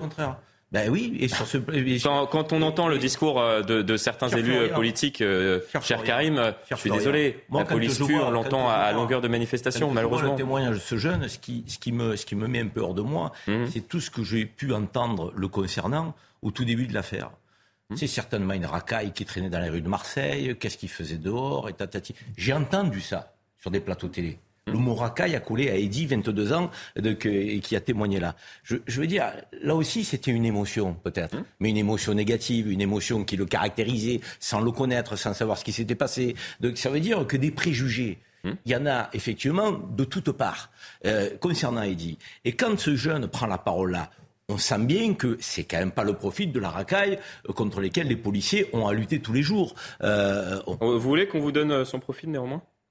Mais, il est connu des services de police pour les faits de délire routier. Et ça ne veut pas dire que. Mais, mais, il ne faut pas en tirer de conclusion. C'est pour ça que j'ai pas débuté l'émission, par exemple, par. Parce que vous êtes connu des services de police, que vous êtes une racaille ou que vous, et que vous ne serez pas quelqu'un de bien. Que, euh, excusez-moi, il y en a beaucoup hum. qui ont été connus des services de police et qui hum. ensuite, euh, derrière, hum. ont fait des parcours plus que méritants. Euh, des, des erreurs de et c'est pour cela qu'il ne faut pas tirer des conclusions hâtives. Mais, ok, mais on l'a traité de racaille et presque certains indiquaient que l'agression était justifiée. Ça aussi, c'est une conclusion hâtive qu'il ne faut pas tirer. Donc, si on ne veut pas tirer de conclusion hâtive, il ne faut pas en tirer de toutes parts. Et il faut laisser la justice travailler. Et la justice, elle a décidé quatre mises en examen, dont une mise en détention. Mais je crois que c'est ce que disent les syndicats. Hein. Mais non, puisque la mise en détention. Ah, vous n'avez pas l'impression que c'est. Mais les syndicats, ils veulent juste pas être en dessous des lois. Nous discutons pas La mise en détention est contestée. Oui, et ça ne fait pas partie du fond. Ça fait partie plutôt de la forme. Ça fait partie d'une décision de justice. Au moment où nous parlons, mais nous décision d'un juge d'instruction. Certes, dans le cadre d'une enquête. On parle de l'article 144. Il est dans le code de procédure pénale. Oui, il n'est pas dans le code pénal. Non, mais ça veut dire que dans la fonctionnaire de police d'entreprise conteste la décision d'un juge d'instruction. On est d'accord Oui. Ça fait un peu désordre. Pour, pour ce motif. Pour certains motifs. Oui, mais alors ça veut dire quand même, elle est, elle, est, flagrante la contradiction. On ouvre une porte là. Ce que vous dites, Monsieur Zeribi. Monsieur Zeribi, une forme de boîte de pas tous en même temps. Monsieur Zeribi, moi je me mets à la place du Français lambda et vous dites, ne tirons pas de conclusions hâtives. Bien sûr. Enfin, quand même. Euh, ce monsieur a dit, moi j'ai été effectivement surpris euh, de la violence et je lui adresse mes profonds vœux de rétablissement. Mais j'ai simplement deux points d'interrogation. Il a 22 ans. Il a dit à la presse qu'il était parti à la nuit des terrasses. On a appris que cette fameuse nuit des terrasses n'existait pas parce qu'elle était annulée, parce que la région. Et il peut être allé là-bas et revenir sur le si chemin je peux me permettre de terminer. parce que la région sud avait annulé l'événement. T'inquiète là Excusez-moi. Et il est connu les services de police. Un soir d'émeute. Un soir d'émeute, excusez-moi. Ouais. Ne vous emportez pas, parce que sinon on vous entend plus. Donc, je... un soir d'émeute. Donc c'est justifié. Peut-être que le motif du contrôle est justifié. Je dis peut-être. Arrêtez. Peut-être. Là, vous, là, vous le motif du contrôle, je ne parle pas de la violence. Peut-être si que le motif du contrôle est justifié. Moi, je Accordez-le au moins aux policiers. Jean-Michel Fauvergue. Jean-Michel Fauvergue. On revient aux faits, c'est important. Parce qu'on a commencé en disant, parce qu'on a commencé en disant, c'est normal d'avoir des émotions et c'est normal d'avoir des émotions. Par contre, il ne faut pas se laisser emporter par ces émotions. Et c'est ce que, et c'est ce qui est en train d'arriver sur ce plateau aussi d'une manière, de manière générale. Et on est en train de tirer des conclusions hâtives sur, sur tout et n'importe quoi. Le, ce qu'on sait aujourd'hui de cette affaire-là, c'est que la, la, justice est saisie et que la justice ira jusqu'au bout. Et le, le, le, bout, personne de nous le, le, connaît, mais on souhaite que ça soit rapide, mais on sait que ça ne sera pas rapide d'une manière générale. Ça va mettre un peu, ça va mettre du temps parce qu'il y a une instruction qui est en cours et on va vérifier tout ce qui a été dit. Mais ce dont on sait, c'est que les, les magistrats mm. euh, assistaient des officiers de police judiciaire qui sont des policiers iront jusqu'au bout de cette enquête-là, jusqu'au bout de cette enquête. Et donc ça se et, et ensuite il y aura procès, non-lieu, procès, enfin je, on ne sait pas trop, mais il y aura quelque chose au bout de cette affaire-là. Ça, c'est ce dont on sait parce qu'on est dans un pays démocratique. Car dans un pays démocratique, c'est comme ça que ça se passe. Maintenant, dans les... Ça, ça c'est le, le, le, ça, cours, le, le, cours de la justice. Mais la justice, elle se décompose de deux parties. Une partie enquête et après une partie jugement. La partie enquête, elle, elle appartient au juge d'instruction et il commet des actes d'enquête. Et des actes d'enquête, il, il, dans, dans certains actes d'enquête, ils sont strictement réglementés, en particulier, non pas par le code pénal, mais par le code de procédure pénale, qui dit on met en examen dans telle ou telle condition euh, et, on, et on incarcère euh, préventivement dans telle ou telle condition. Et c'est ça qui est contesté par les syndicats de police. C'est la, la, mise en, en, en, examen, pas la mise en examen, pardon, la détention, la détention provisoire, provisoire, qui est contestée de cette manière-là. C'est pour ça dernier. que les policiers aujourd'hui sont en colère de cette manière-là. Pourquoi? Parce que dans les actes de tous les jours des policiers, et là on sort de cette, on, on va mmh. sortir cette affaire-là. Les policiers de tous les jours, ils sont amenés à faire des actes et ils seront, ils seront vis-à-vis d'une violence d'une violence extrême que personne d'autre ne connaît. Et donc, ces policiers-là, dorénavant, puisque c'est de plus en plus violent, il va falloir les protéger différemment sur les actes d'enquête et non pas sur la justice. Et on va aborder cette question dans un instant après la coupure pub. Restez bien avec nous. Discussion extrêmement intéressante. On va poursuivre cette dernière concernant justement les réponses à apporter après cette colère qui ne faiblit pas au sein de l'institution policière. À tout de suite. Et le débat se poursuit parfois, comme vous pouvez le constater, durant les coupures pub. C'est tellement intéressant, effectivement, tout ce dont on parle depuis plusieurs minutes maintenant, toujours autour de cette table. Karim Zeribi, Jean-Michel Fauvert, Yamine Elbaï et Yann Bastière. On va écouter Sylvain Maillard, le nouveau patron du groupe Renaissance à l'Assemblée nationale, qui était invité de France Info. Et lui, il partage une position différente de certains acteurs de la classe politique au sein, notamment, de l'exécutif et de la majorité. Écoutez, et, et ça risque de vous faire débattre juste après. Je ne sais pas s'il faut qu'à chaque fois qu'il y ait une vidéo, aussi brutale qu'elle soit, qu'il y ait un commentaire euh, politique. En tout cas, ce qui est certain, et je veux vous le dire à ce micro, j'ai toujours soutenu et je soutiendrai toujours les policiers qui font un travail, policiers gendarmes, qui font un travail extrêmement difficile. C'est difficile d'être policier à l'heure actuelle. C'est un métier euh, euh, qui est extrêmement contraignant, qui est pas très bien payé, euh, qui est de plus en plus dur parce que la société est de plus en plus dure. Et donc il faut être aux côtés de nos policiers. J'ai toujours été aux côtés de nos policiers. Je continuerai toujours à être aux côtés de nos policiers. Quand il y a euh, ce type de vidéo ou autre, un autre fait, euh, il est normal que la justice se prononce. Et il faut laisser la justice sereinement se prononcer. Et donc, quand euh, j'ai entendu les différents propos, euh, des, propos d'un directeur, de, le directeur de la, de, la police nationale, dire qu'au fond, un policier ne devrait pas être euh, incarcéré, je crois qu'il a tort. Ce qui est important, c'est que la justice soit indépendante et qu'elle puisse décider. Bastien, vous en pensez quoi? Ben, Déjà, ne pas commenter une vidéo. Je crois qu'à Nanterre, la première personne qui a commenté cette vidéo et qui a trouvé ça inexplicable et inexcusable, c'est le chef de l'État. Il a commenté juste une vidéo. Je, referme la parenthèse parce que c'est le début de son commentaire. Ensuite, euh, il y a une certaine dissonance, effectivement, dans, les propos euh, mmh. de, la majorité. Là, je ne vais pas rentrer sur, sur ce terrain mmh. politique qui ne m'intéresse absolument pas. Mais, en effet, il, va falloir, il va falloir qu'il est à la tête euh, des, des députés Renaissance. Il, va falloir prendre ça à bras le corps se lancer sur. On a l'impression qu'ils ne savent pas se positionner. Mmh. Euh, peut-être qu'on aura un éclaircissement tout à l'heure avec euh, la prise de parole de, oui. de Gérald Darmanin, mais euh, depuis plusieurs jours, on a l'impression qu'ils marchent sur des œufs, ils disent je soutiens les policiers, en même temps il faut que la justice fasse son travail. Oui, parce que oui, parce qu'il y a une moi, j'en reviens à ce qui a été dit tout à l'heure. Oui, euh, Sylvain Maillard euh, a du mal à se positionner.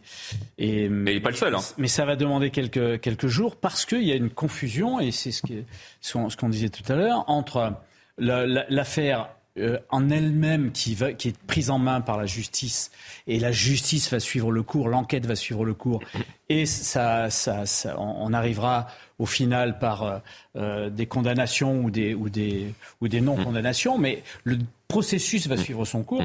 Et il y a une confusion entre ça et une confusion avec, euh, avec les, les actes d'enquête et les actes en particulier qui sont euh, écrits dans le code de procédure pénale et cette, cette, non pas mise en examen, mais cette détention provisoire. C'est ça le fond du problème. Le fond du problème, c'est la détention provisoire.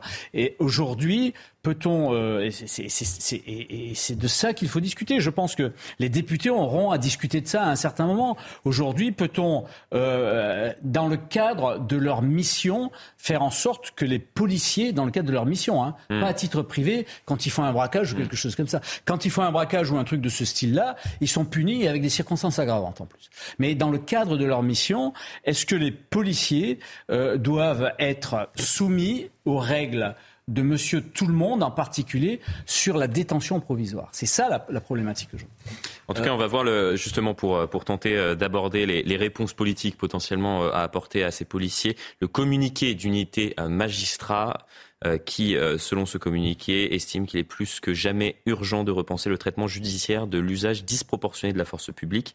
Aussi est-il irresponsable, comme s'autorise à le faire certains partis politiques ou syndicats, d'accréditer l'idée que l'usage de la force par la police et la gendarmerie est par principe illégitime et immédiatement euh, condamnable. Et ce qu'il dit, c'est que Parmi les propositions apportées, sans créer un statut privilégié, il faut garder en mémoire que la détention provisoire demande demeure l'exception et doit l'être d'autant plus à l'égard de ceux qui protègent nos libertés publiques en faisant usage de la force légitime.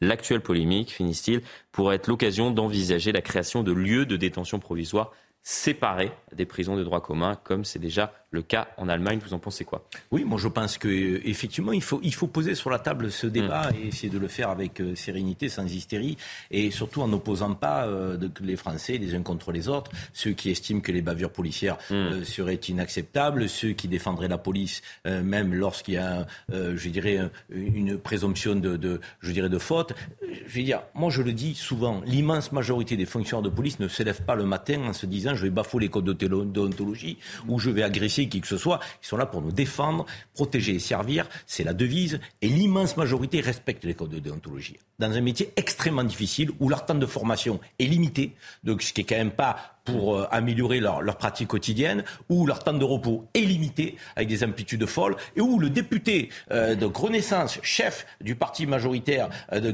à l'Assemblée nationale, nous dit ils sont mal payés. Monsieur, on vous prend au mot, chiche, augmenter les salaires des fonctionnaires de police. Donc allons-y. Très bonne idée, Karim. Allons-y. Mais... Vous n'allez pas dire le contraire. Un syndicat qui demande une baisse des, et des, salaires. Et des retraités. Évidemment, mais on dit pareil pour les, pour les enseignants, on dit pareil pour les infirmières. Donc ceux qui tiennent la République aujourd'hui sont pas très comme il se doit par la République. Après, on s'étonne qu'il y ait une crise de vocation, on s'étonne qu'il y ait des démissions. On, les applaudissait à un moment à 20h hein, tous les soirs. mais il faut continuer de les applaudir. Mais applaudir l'immense majorité, encore une fois, qu'on a oublié. qui nous sert, ça n'est pas cautionnés, masqués, cachés, euh, donc, euh, les quelques brebis galeuses, qui, dans toutes les corporations il y en a, ou les dérapages qui peuvent exister. Donc il faut faire la part des choses. Et d'ailleurs, il faut dire à ceux qui nous écoutent que le corps le plus sanctionné de l'administration française, c'est la police nationale. Donc ça veut dire effectivement que l'IGPN fait son travail. Et là, ça a été dit tout à l'heure, qui fait l'enquête?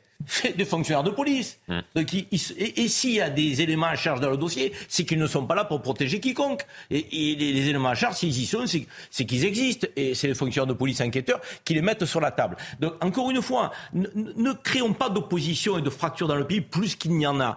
Mais moi, je dis qu'il faudrait peut-être des magistrats spécialisés pour aborder ce genre de mmh. problème. Il faudrait que la justice soit plus rapide. Sept ans, on l'a vu pour l'affaire Traoré, c'est trop long. Je veux dire, donc des temps raccourcis. Et oui, lorsqu'il y a une détention provisoire qui doit demeurer mmh. l'exception, il faut peut-être effectivement qu'il y ait deux lieux idoines qui fassent que le policier est protégé. Une fois qu'on a dit ça, faisons-le. Mmh. Passons aux actes. Je veux dire, à un moment donné, mais 30% aujourd'hui des gens qui sont en prison, 30% des détenus aujourd'hui, ce sont des gens qui sont en détention provisoire. Ça veut dire qu'elle n'est pas l'exception en réalité dans la décision que les juges prennent. Peut-être dans ce cas, mais dans d'autres aussi. Et on va écouter l'intervention de Gérald Darmanin tout à l'heure. Ça sera à suivre bien évidemment en direct sur notre antenne, 19h15. Soyez bien là, Aminette Bailly. Et ce qui est extrêmement intéressant, c'est qu'aujourd'hui, euh, nous sommes tous d'accord pour dire qu'il n'y a pas de division. Il n'y a pas d'un côté le peuple français et de l'autre les policiers. Les policiers appartiennent aussi à la République.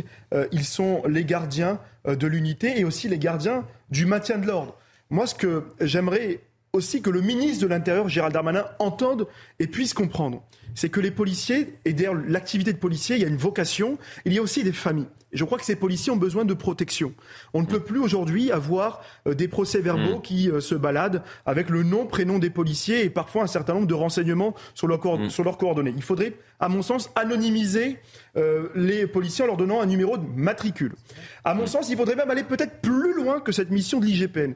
Moi, je crois en réalité que l'IGPN fait peur aux policiers parce que l'IGPN prend des sanctions administratives parfois très lourdes et elle est incomprise du peuple français.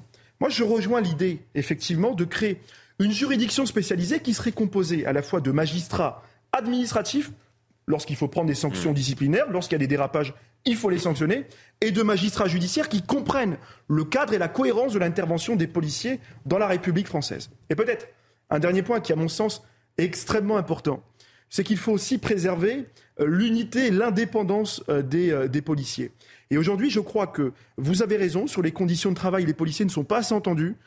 Je salue l'action, à titre personnel, du, du syndicat SGP, qui a été le premier syndicat chez les policiers à avoir lancé le code 562, mmh. qui a été ensuite repris par Alliance Police et l'ensemble des syndicats. Je crois que cette mobilisation, qui est une mobilisation unique sous la Ve République mériterait d'être élargie parce que la crise des policiers, elle est plus profonde. C'est une crise sociale, c'est une crise aussi sur le pouvoir d'achat. Mmh. On voit bien que les carrières, les carrières sont pas revalorisées. C'est aussi euh, une crise sur les conditions matérielles. Moi, je, euh, quand je vois par exemple à Calais les, les, CRS qui interviennent pour faire face à la pression migratoire et, et, et qui doivent dormir dans leur camionnette parce qu'ils n'ont pas assez de moyens ou parce qu'ils doivent eux-mêmes acheter leur bouteille d'eau parce que parfois l'eau n'est pas potable ou parce que bah, l'eau qu'on leur donne est impropre à la consommation, moi ça me révolte, ça me sidère. Je me dis mais quels moyens on donne aujourd'hui à notre police pour que notre police puisse être comprise de nos citoyens et pour qu'elle puisse faire le travail? Voilà, c'est ça aussi. Je pense qu'on doit aussi euh, travailler sur ce rapport police-population et voir comment on peut réconcilier parce qu'ils ne sont pas à part de la société. Vraiment, c'est grâce à eux qu'on existe. Je vois que c'est grâce à eux qu'on puisse vivre dans la, dans, la, société. Et, je crois que sur ce point, je ne serai pas contredit par euh, nos amis syndicats. Et on va élargir la discussion. Ce sont eux également qui euh, permettent de garantir l'ordre dans notre pays. 70% des Français, on en parle depuis ce matin, c'est le sondage, le résultat d'un sondage CSA pour CNews, ne font pas confiance à Emmanuel Macron pour garantir l'ordre public. Dans le détail, ce sont les 35-49 ans et les 25-34 ans qui font le moins confiance à Emmanuel Macron pour garantir l'ordre, 78% et 76%. Et vous le voyez en fonction de la couleur politique euh, des euh, personnes qui ont été interrogées, avec bien évidemment un résultat bien plus important au centre, les sympathisants d'Emmanuel Macron. En revanche, à gauche comme à droite, ils ne font pas confiance au chef de l'État pour garantir leur sécurité. Alors pourquoi je vous dis ça? Euh, On a fait un, reportage, merci, merci, à nos équipes d'ailleurs qui se sont rendues à Argenteuil, qui nous permettent justement de comprendre la réalité du terrain et on a à cœur justement assez régulièrement de vous montrer des témoignages et de montrer la réalité de ce à quoi sont confrontés euh, les Français, les policiers et différents corps de métier. Là, il s'agit euh, de riverains qui sont confrontés à des squats dans des maisons qui ont été évacuées pour permettre l'agrandissement de l'hôpital d'Argenteuil. Regardez ce qui se passe concrètement sur place et on en parle dans un instant. Nuisance, elle est là. Vous la voyez, l'incendie déjà, c'est une grosse nuisance qui met en insécurité les gens. Il est arrivé à ce que ma fille soit un peu interceptée par ces gars qui lui ont demandé euh, un peu de sous. Et puis qui ont dit, vous avez une montre ou pas, quelle heure il est? Ben, Elle connaît la technique. Dès que vous sortez le téléphone, ça peut amener à l'agression. Pour l'instant, ce n'était pas agressif. Et maintenant, je vois de plus en plus, c'est du vol. Et c'est des jeunes, hein. majorité à moins de 25 ans. Hein. Oui. Mais quand vous le voyez, vous voyez aussi qu'ils ne sont pas en équilibre. Maintenant, ce n'est pas à moi de faire la police pour aller chercher à savoir qui est qui.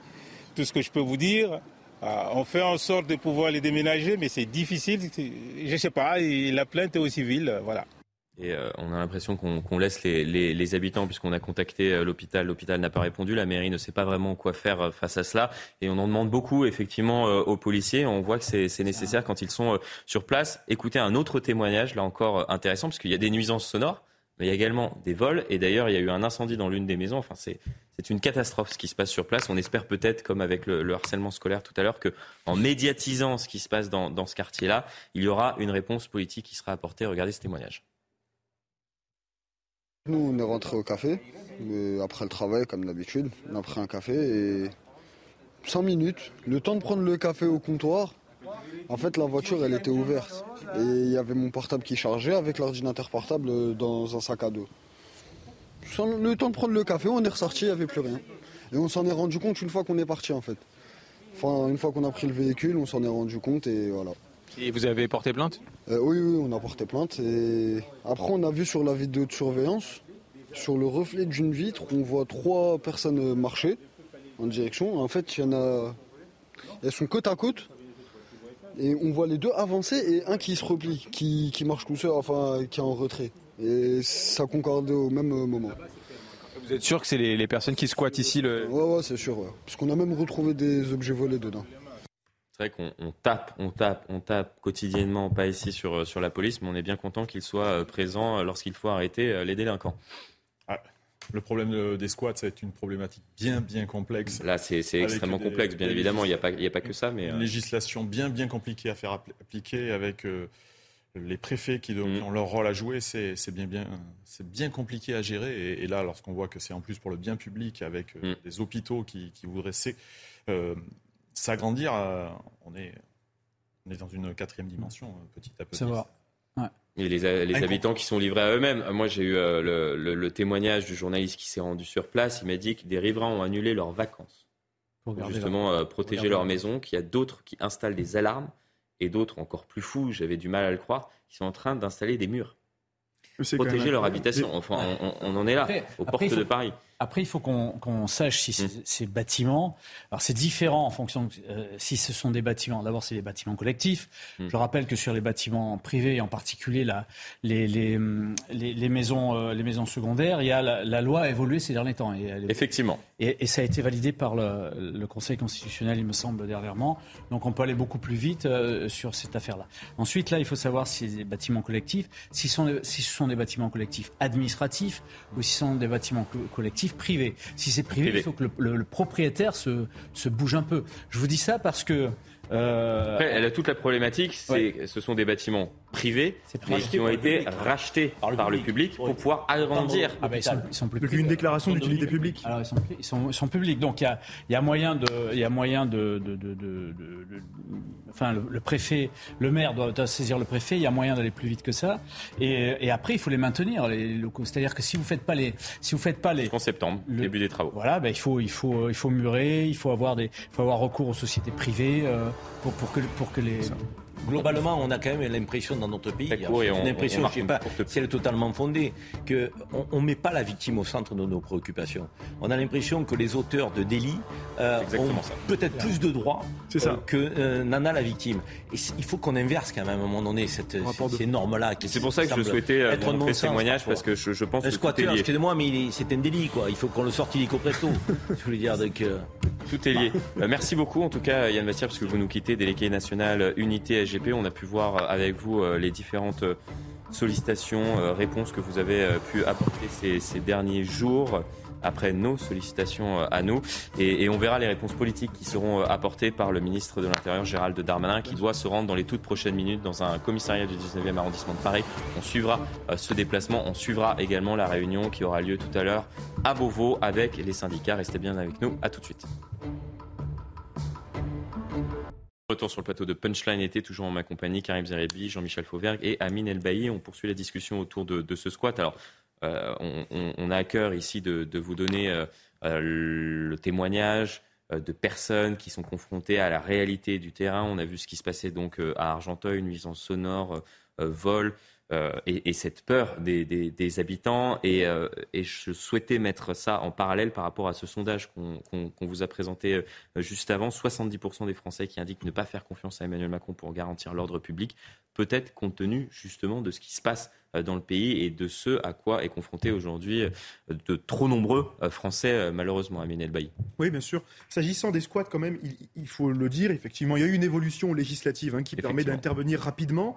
S'agissant ici de ce domaine euh, où il est prévu d'ailleurs une large opération d'aménagement. Un cas spécifique. C'est un cas très spécifique. Il appartient à l'autorité publique de mettre en œuvre hmm. euh, son pouvoir de police sous l'autorité du préfet.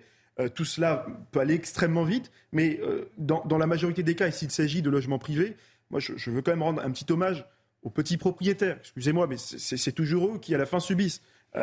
il faut effectivement saisir le préfet, mais il faut le saisir dans les 48 heures, sinon c'est une procédure longue, ça peut durer des mois et des mois.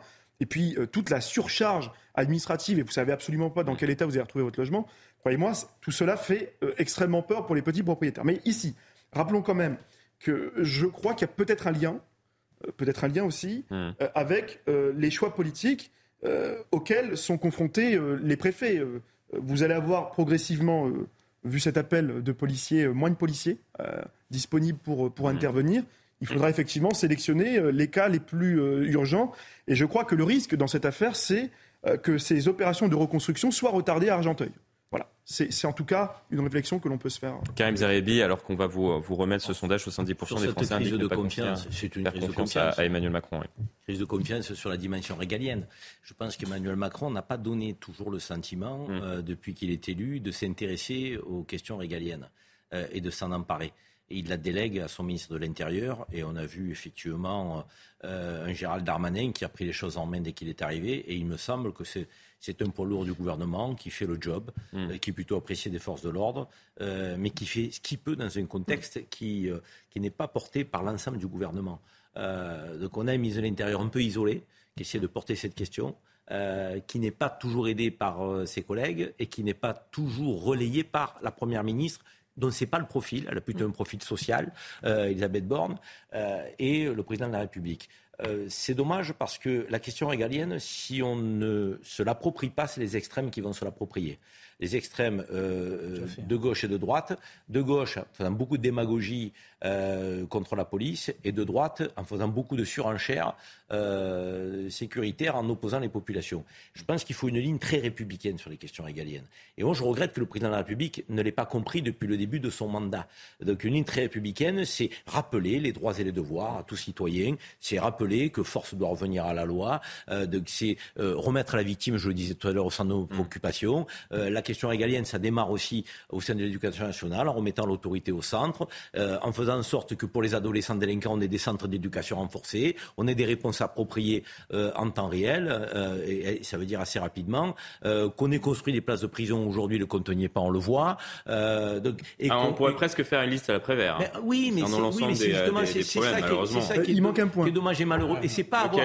Excusez-moi, hein, il manque un point. Hein. Et c'est pas avoir une approche. Euh, pour moi, ce point-là, c'est, c'est, non, c'est l'exécution des OQTF pour motif à l'ordre public. Voilà. Et c'est pas, pas, pas avoir une approche sécuritaire mm. que ce que j'ai décrit là. C'est avoir une approche républicaine, une conception de l'ordre avec une approche républicaine. Encore une fois, et si on ne s'empare pas ça fait les choux gras des extrêmes. Il faut quand même en prendre conscience.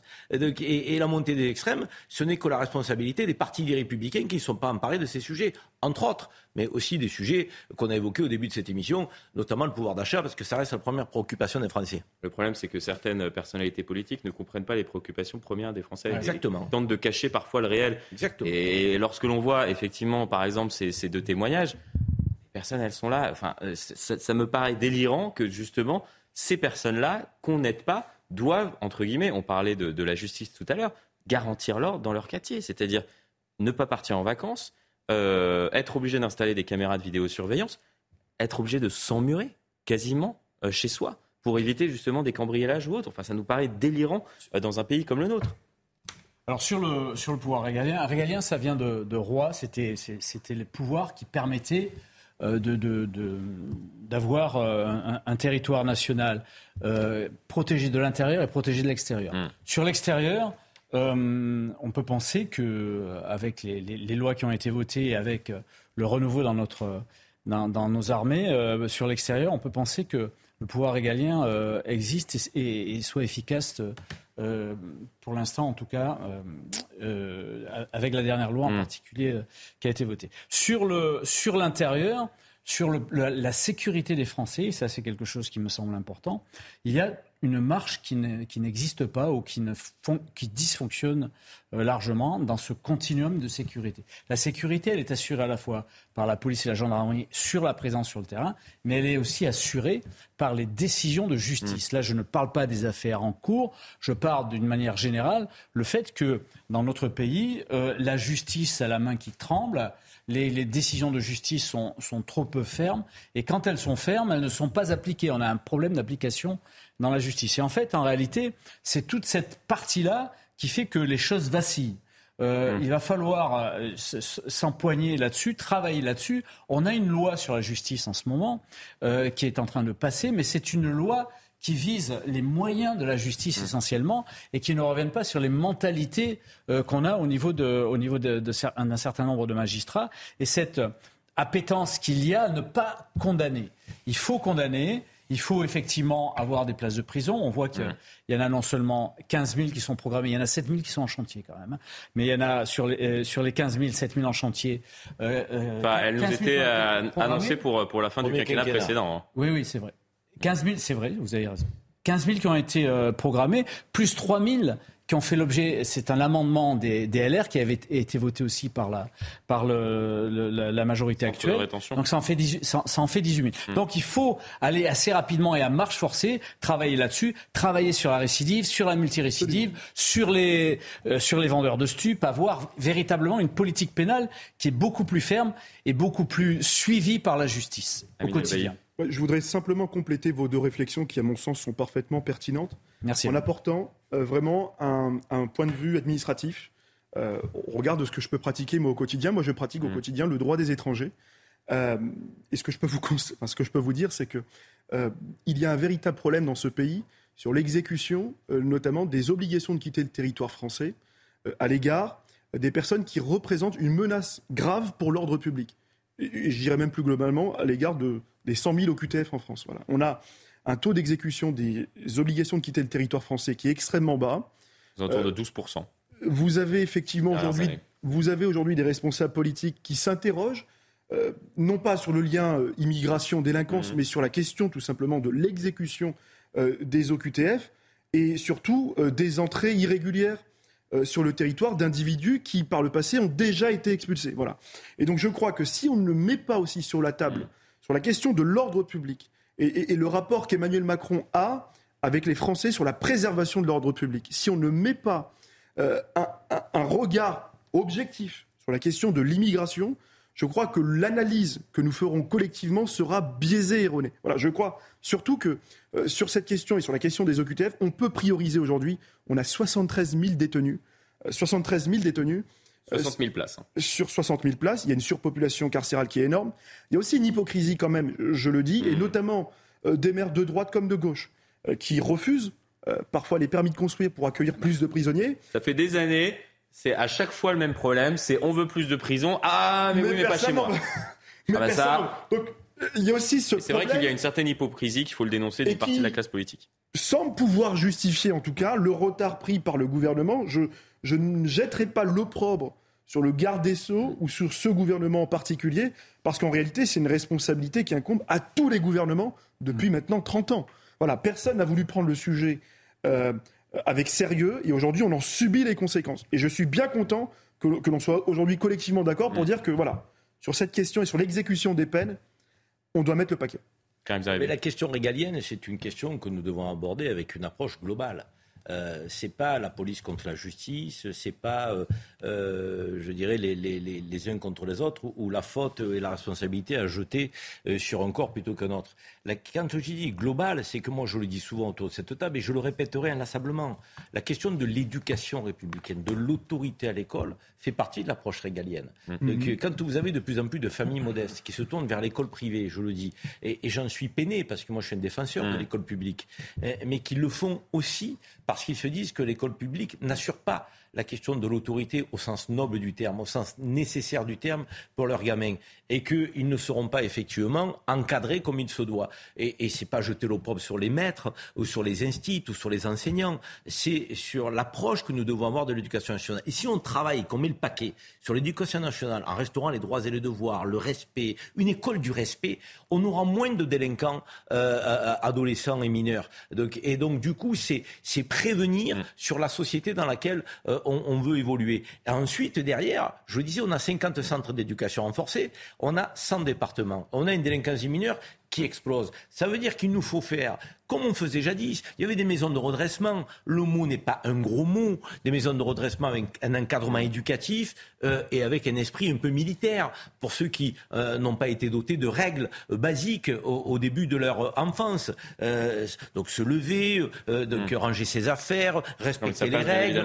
mais c'est fondamental. Tout à l'heure, vous nous mettiez la Marseillaise donc au début de l'émission. La Marseillaise, si on l'entendait dans nos établissements scolaires un peu plus souvent ou dans ces centres d'éducation renforcée, mmh. peut-être qu'on formerait des citoyens plus éclairés donc, et, mieux dans leur tête. Donc tout ça, ça nécessite effectivement de mettre les moyens. Mmh. Et investir dans ces services publics, c'est pas euh, de coûter à l'État, mmh. euh, c'est pas euh, accroître la dette, c'est faire en sorte d'investir dans l'avenir. Et si on veut une nation soudée, cohérente, donc qui résorbe ses fractures, il va falloir qu'on mette le paquet sur l'éducation, sur une police de proximité présente tous les jours dans les quartiers. Les premières victimes dans ces quartiers sont les habitants hein, donc mmh. de la délinquance faut-il le rappeler, les habitants, qu'ils soient issus de l'immigration ou pas, sans aucun déterminisme. non, mais on le connaît, le triptyque, c'est éducation, sécurité et justice. Effectivement, mais ça rejoint ce que vous disiez finalement euh, tout à l'heure, Amine Elbaï, sur ce rapport au pays, euh, peut-être avec la, discussion qu'on avait euh, à l'instant, et, une partie de la population qui ne se sent plus ah, fière d'être français. Et c'est vrai que c'est une question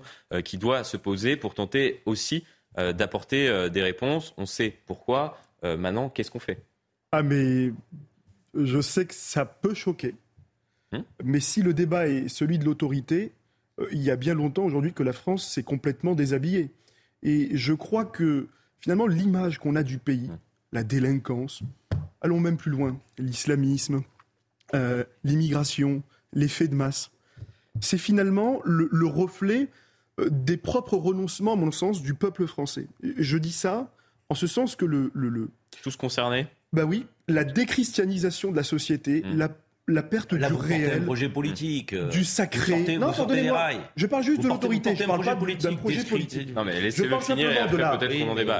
De la déchristianisation de la société, du réel, du sacré. Le fait qu'aujourd'hui nos églises dans euh, beaucoup de communes en France ne sont pas rénovées parce que leur entretien coûte trop cher. Le hmm. fait qu'on ait finalement perdu et renoncé à la culture française qu'on enseigne à l'école, Monsieur Zeribi. Hmm. Je crois que sur ce point, euh, euh, on, a tant à faire, tant à travailler ensemble. C'est plus une question de droite-gauche. On investit des milliards d'euros sur l'éducation. Vous savez, Monsieur Zerbi, on a mis 90 milliards d'euros depuis les années 1990 au titre de la politique de la ville. 80 Et on a fait, et on a fait 80 milliards sur le bâti. Il y a eu des politiques, mais je vous assure à gauche, c'est insupportable, qui ont été des rentiers de tout ça sur l'éducation. Et on a mis des milliards d'euros et ça a marché. Ça a marché parce que ils ont été élus, parce qu'il faut le dire, dans ces quartiers populaires, le premier parti de France est l'abstention. Ça a marché parce que certains y ont cru. Et ça ne marche pas en réalité. Ce qu'il faut, c'est remettre plutôt de l'ordre, peut-être instaurer l'uniforme à l'école, rétablir le service militaire obligatoire, redonner un peu de sens, du bon sens, ce qu'appelaient nos anciens, redonner un peu plus de valeur au sacré, au réel, et pas euh, aujourd'hui nous reprendre toutes ces idées euh, des vieux cartons du Parti socialiste, de l'UMP. Ça marche plus, ça c'est fini. puisque le débat est intéressant. Oui, non, mais M. Elbaï nous sert le tract habituel, donc euh, immigration, islam, euh, euh ah, banlieue. Donc, et si on n'avait pas tout ça, qu'est-ce que la France serait douce? Qu'est-ce que la France serait belle? Qu'est-ce qu'on vivrait dans l'apaisement Vous parlez à un enfant d'immigré. Hein. Il, faut, arrêter le délire. Vous parlez à un enfant d'immigré, monsieur Zeridi. La majorité des immigrés qui sont utiles au pays respectent leurs règles. La majorité. Ah, on est d'accord. La majorité, excusez-moi, des musulmans qui respectent les règles de la République, les principes de laïcité. La majorité. On est d'accord. L'immense majorité. Mhm. Et vous avez le plan banlieue où on avait 80 milliards sur les 90 que vous évoquiez, donc sur le nombre d'années, sur le bâti, où on a complètement déserté les services publics. Le seul et le dernier qui reste, c'est la police et pas la police de proximité, la police qui fait des interventions donc pour lutter contre les phénomènes des trafics de drogue. Or, je pense que ces citoyens des quartiers populaires ont aussi le droit à des services publics, ont aussi le droit à une attention mais ils ont tous les droits, Monsieur Zeribi. Euh, euh, mais ils ont tous les droits. Mais ils ont tous les, ils ont la CAF, ils ont Pôle Emploi, ils ont, ils ont même le Aldi. vous euh, allez demander aux jeunes. Les habitants se lèvent matin pour la CAF. Mais allez, allez, Monsieur Zeribi, allez demander à un jeune de mon âge, Monsieur Zéribi, Monsieur Zeribi, très négatif des habitants. Je suis comme vous, Monsieur Zeribi. Vous vivez mal votre identité vous-même, Monsieur Zeribi. Nous avons un point en commun. Personnel. Je suis un enfant d'immigré comme vous. Mais Monsieur on a un point en commun. Je suis comme vous, Monsieur Zeribi, je partage votre constat. Je suis comme vous, un enfant d'immigré. D'ailleurs, je suis musulman et je crois que la quasi-totalité des musulmans en France. Vous, avez parlé tout à l'heure de nos compatriotes musulmans. C'est pas eux le problème. Le problème aujourd'hui, c'est qu'on détourne le réel. Allez demander à un jeune de mon âge, de 27 ans, qui habite dans les communes de l'Ardèche, du Cantal ou de l'Aveyron, où là-bas il n'y a pas de service public, où là-bas, il n'y a pas de service public de proximité, où il n'y a pas de centres sociaux, où il n'y a pas des millions d'euros de subventions.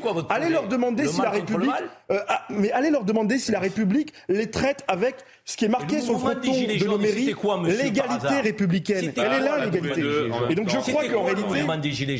Si c'était effectivement ce sentiment d'abandon de la ruralité, mais bien sûr, mais c'est pas que la ruralité. Ce que je vous dis, c'est que vous demandez plus de moyens. Non, mais en même temps, sinon même moi, même moi, j'ai du mal à vous suivre. Quartier populaire ruralité ne doivent pas être opposées comme le fait M. El Bailly. En fait, il a une vision de la France qui est la vision mais il des oppositions. Mais je pose personne. Qu'est-ce que, qu alors, que je vais vous dire pourquoi signifie aussi la, la, la crise des gilets jaunes alors, Non, mais si, si juste un, un, un, petit un petit temps. C'est aussi le fait qu'on n'en a pas parlé pendant des Florian années. C'est-à-dire que pendant des années, on n'en a pas parlé de la Florian ruralité. Tardif. Et j'en ai parlé assez récemment en disant qu'on n'en parle toujours pas. Florian Tardif, quand je dis que les et n'opposons pas les Français entre eux. Que les habitants des quartiers populaires ont été désertifiés mmh. par les services publics, il me met l'Ardèche.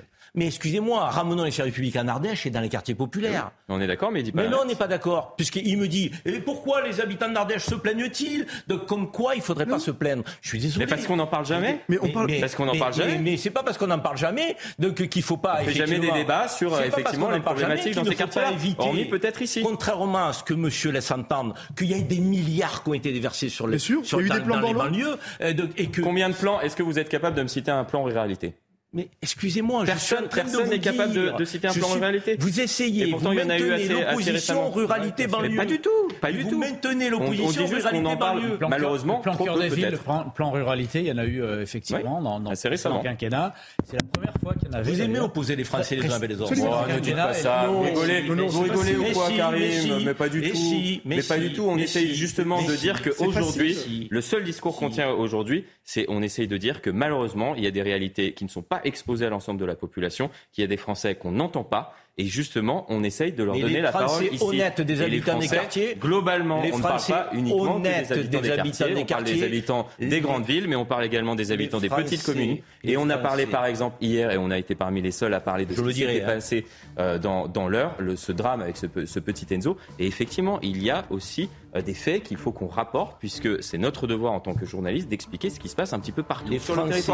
Et on n'est pas là, et excusez-moi, mais on n'est pas là, c'est pour ça que je me permets de vous arrêter, pour opposer les Français les uns Alors, aux les autres. Français, Alors, certainement pas. Les Français invisibles de ces quartiers mmh. populaires qui se lèvent le matin, qui respectent les règles, on les entend pas souvent, on les voit pas souvent. Vous en avez Écoutez, un devant Je crois, M. Je crois, le mot de la fin. bien qu'on en parle. Si je peux prendre la parole parce que je vous les ai laissés euh, longuement. Jean-Michel euh, euh, Justement, je pense que c'est effectivement le mot de la fin. En réalité, euh, la, majorité des Français, la majorité des Français, de quelques origines qu'ils soient, respectent les règles. Les respectent. La, problématique, elle vient, elle vient du fait qu'il y a un certain nombre qui ne les respectent pas. On en fait beaucoup la pub. Euh, en particulier, les, mouvements d'extrême gauche en font beaucoup la pub. Et donc, c'est là-dessus qu'il faut, qu'il, faut agir. Et c'est là-dessus il faut réinculquer la République d'une manière générale. En tout cas, il faut exposer la réalité et tenter de donner des réponses justement aux mots MAUX euh, des, euh, de la France et ces difficultés auxquelles sont confrontés parfois une partie de la population. C'est la fin de cette émission. Dans un instant, vous avez rendez-vous avec Nelly Denac pour Face à l'info et on suivra bien évidemment ce déplacement de Gérald Darmanin dans un commissariat. On étendra également la prise de parole du ministre de l'Intérieur particulièrement attendu puisqu'il doit s'exprimer sur cette crise institutionnelle au cœur de l'institution policière.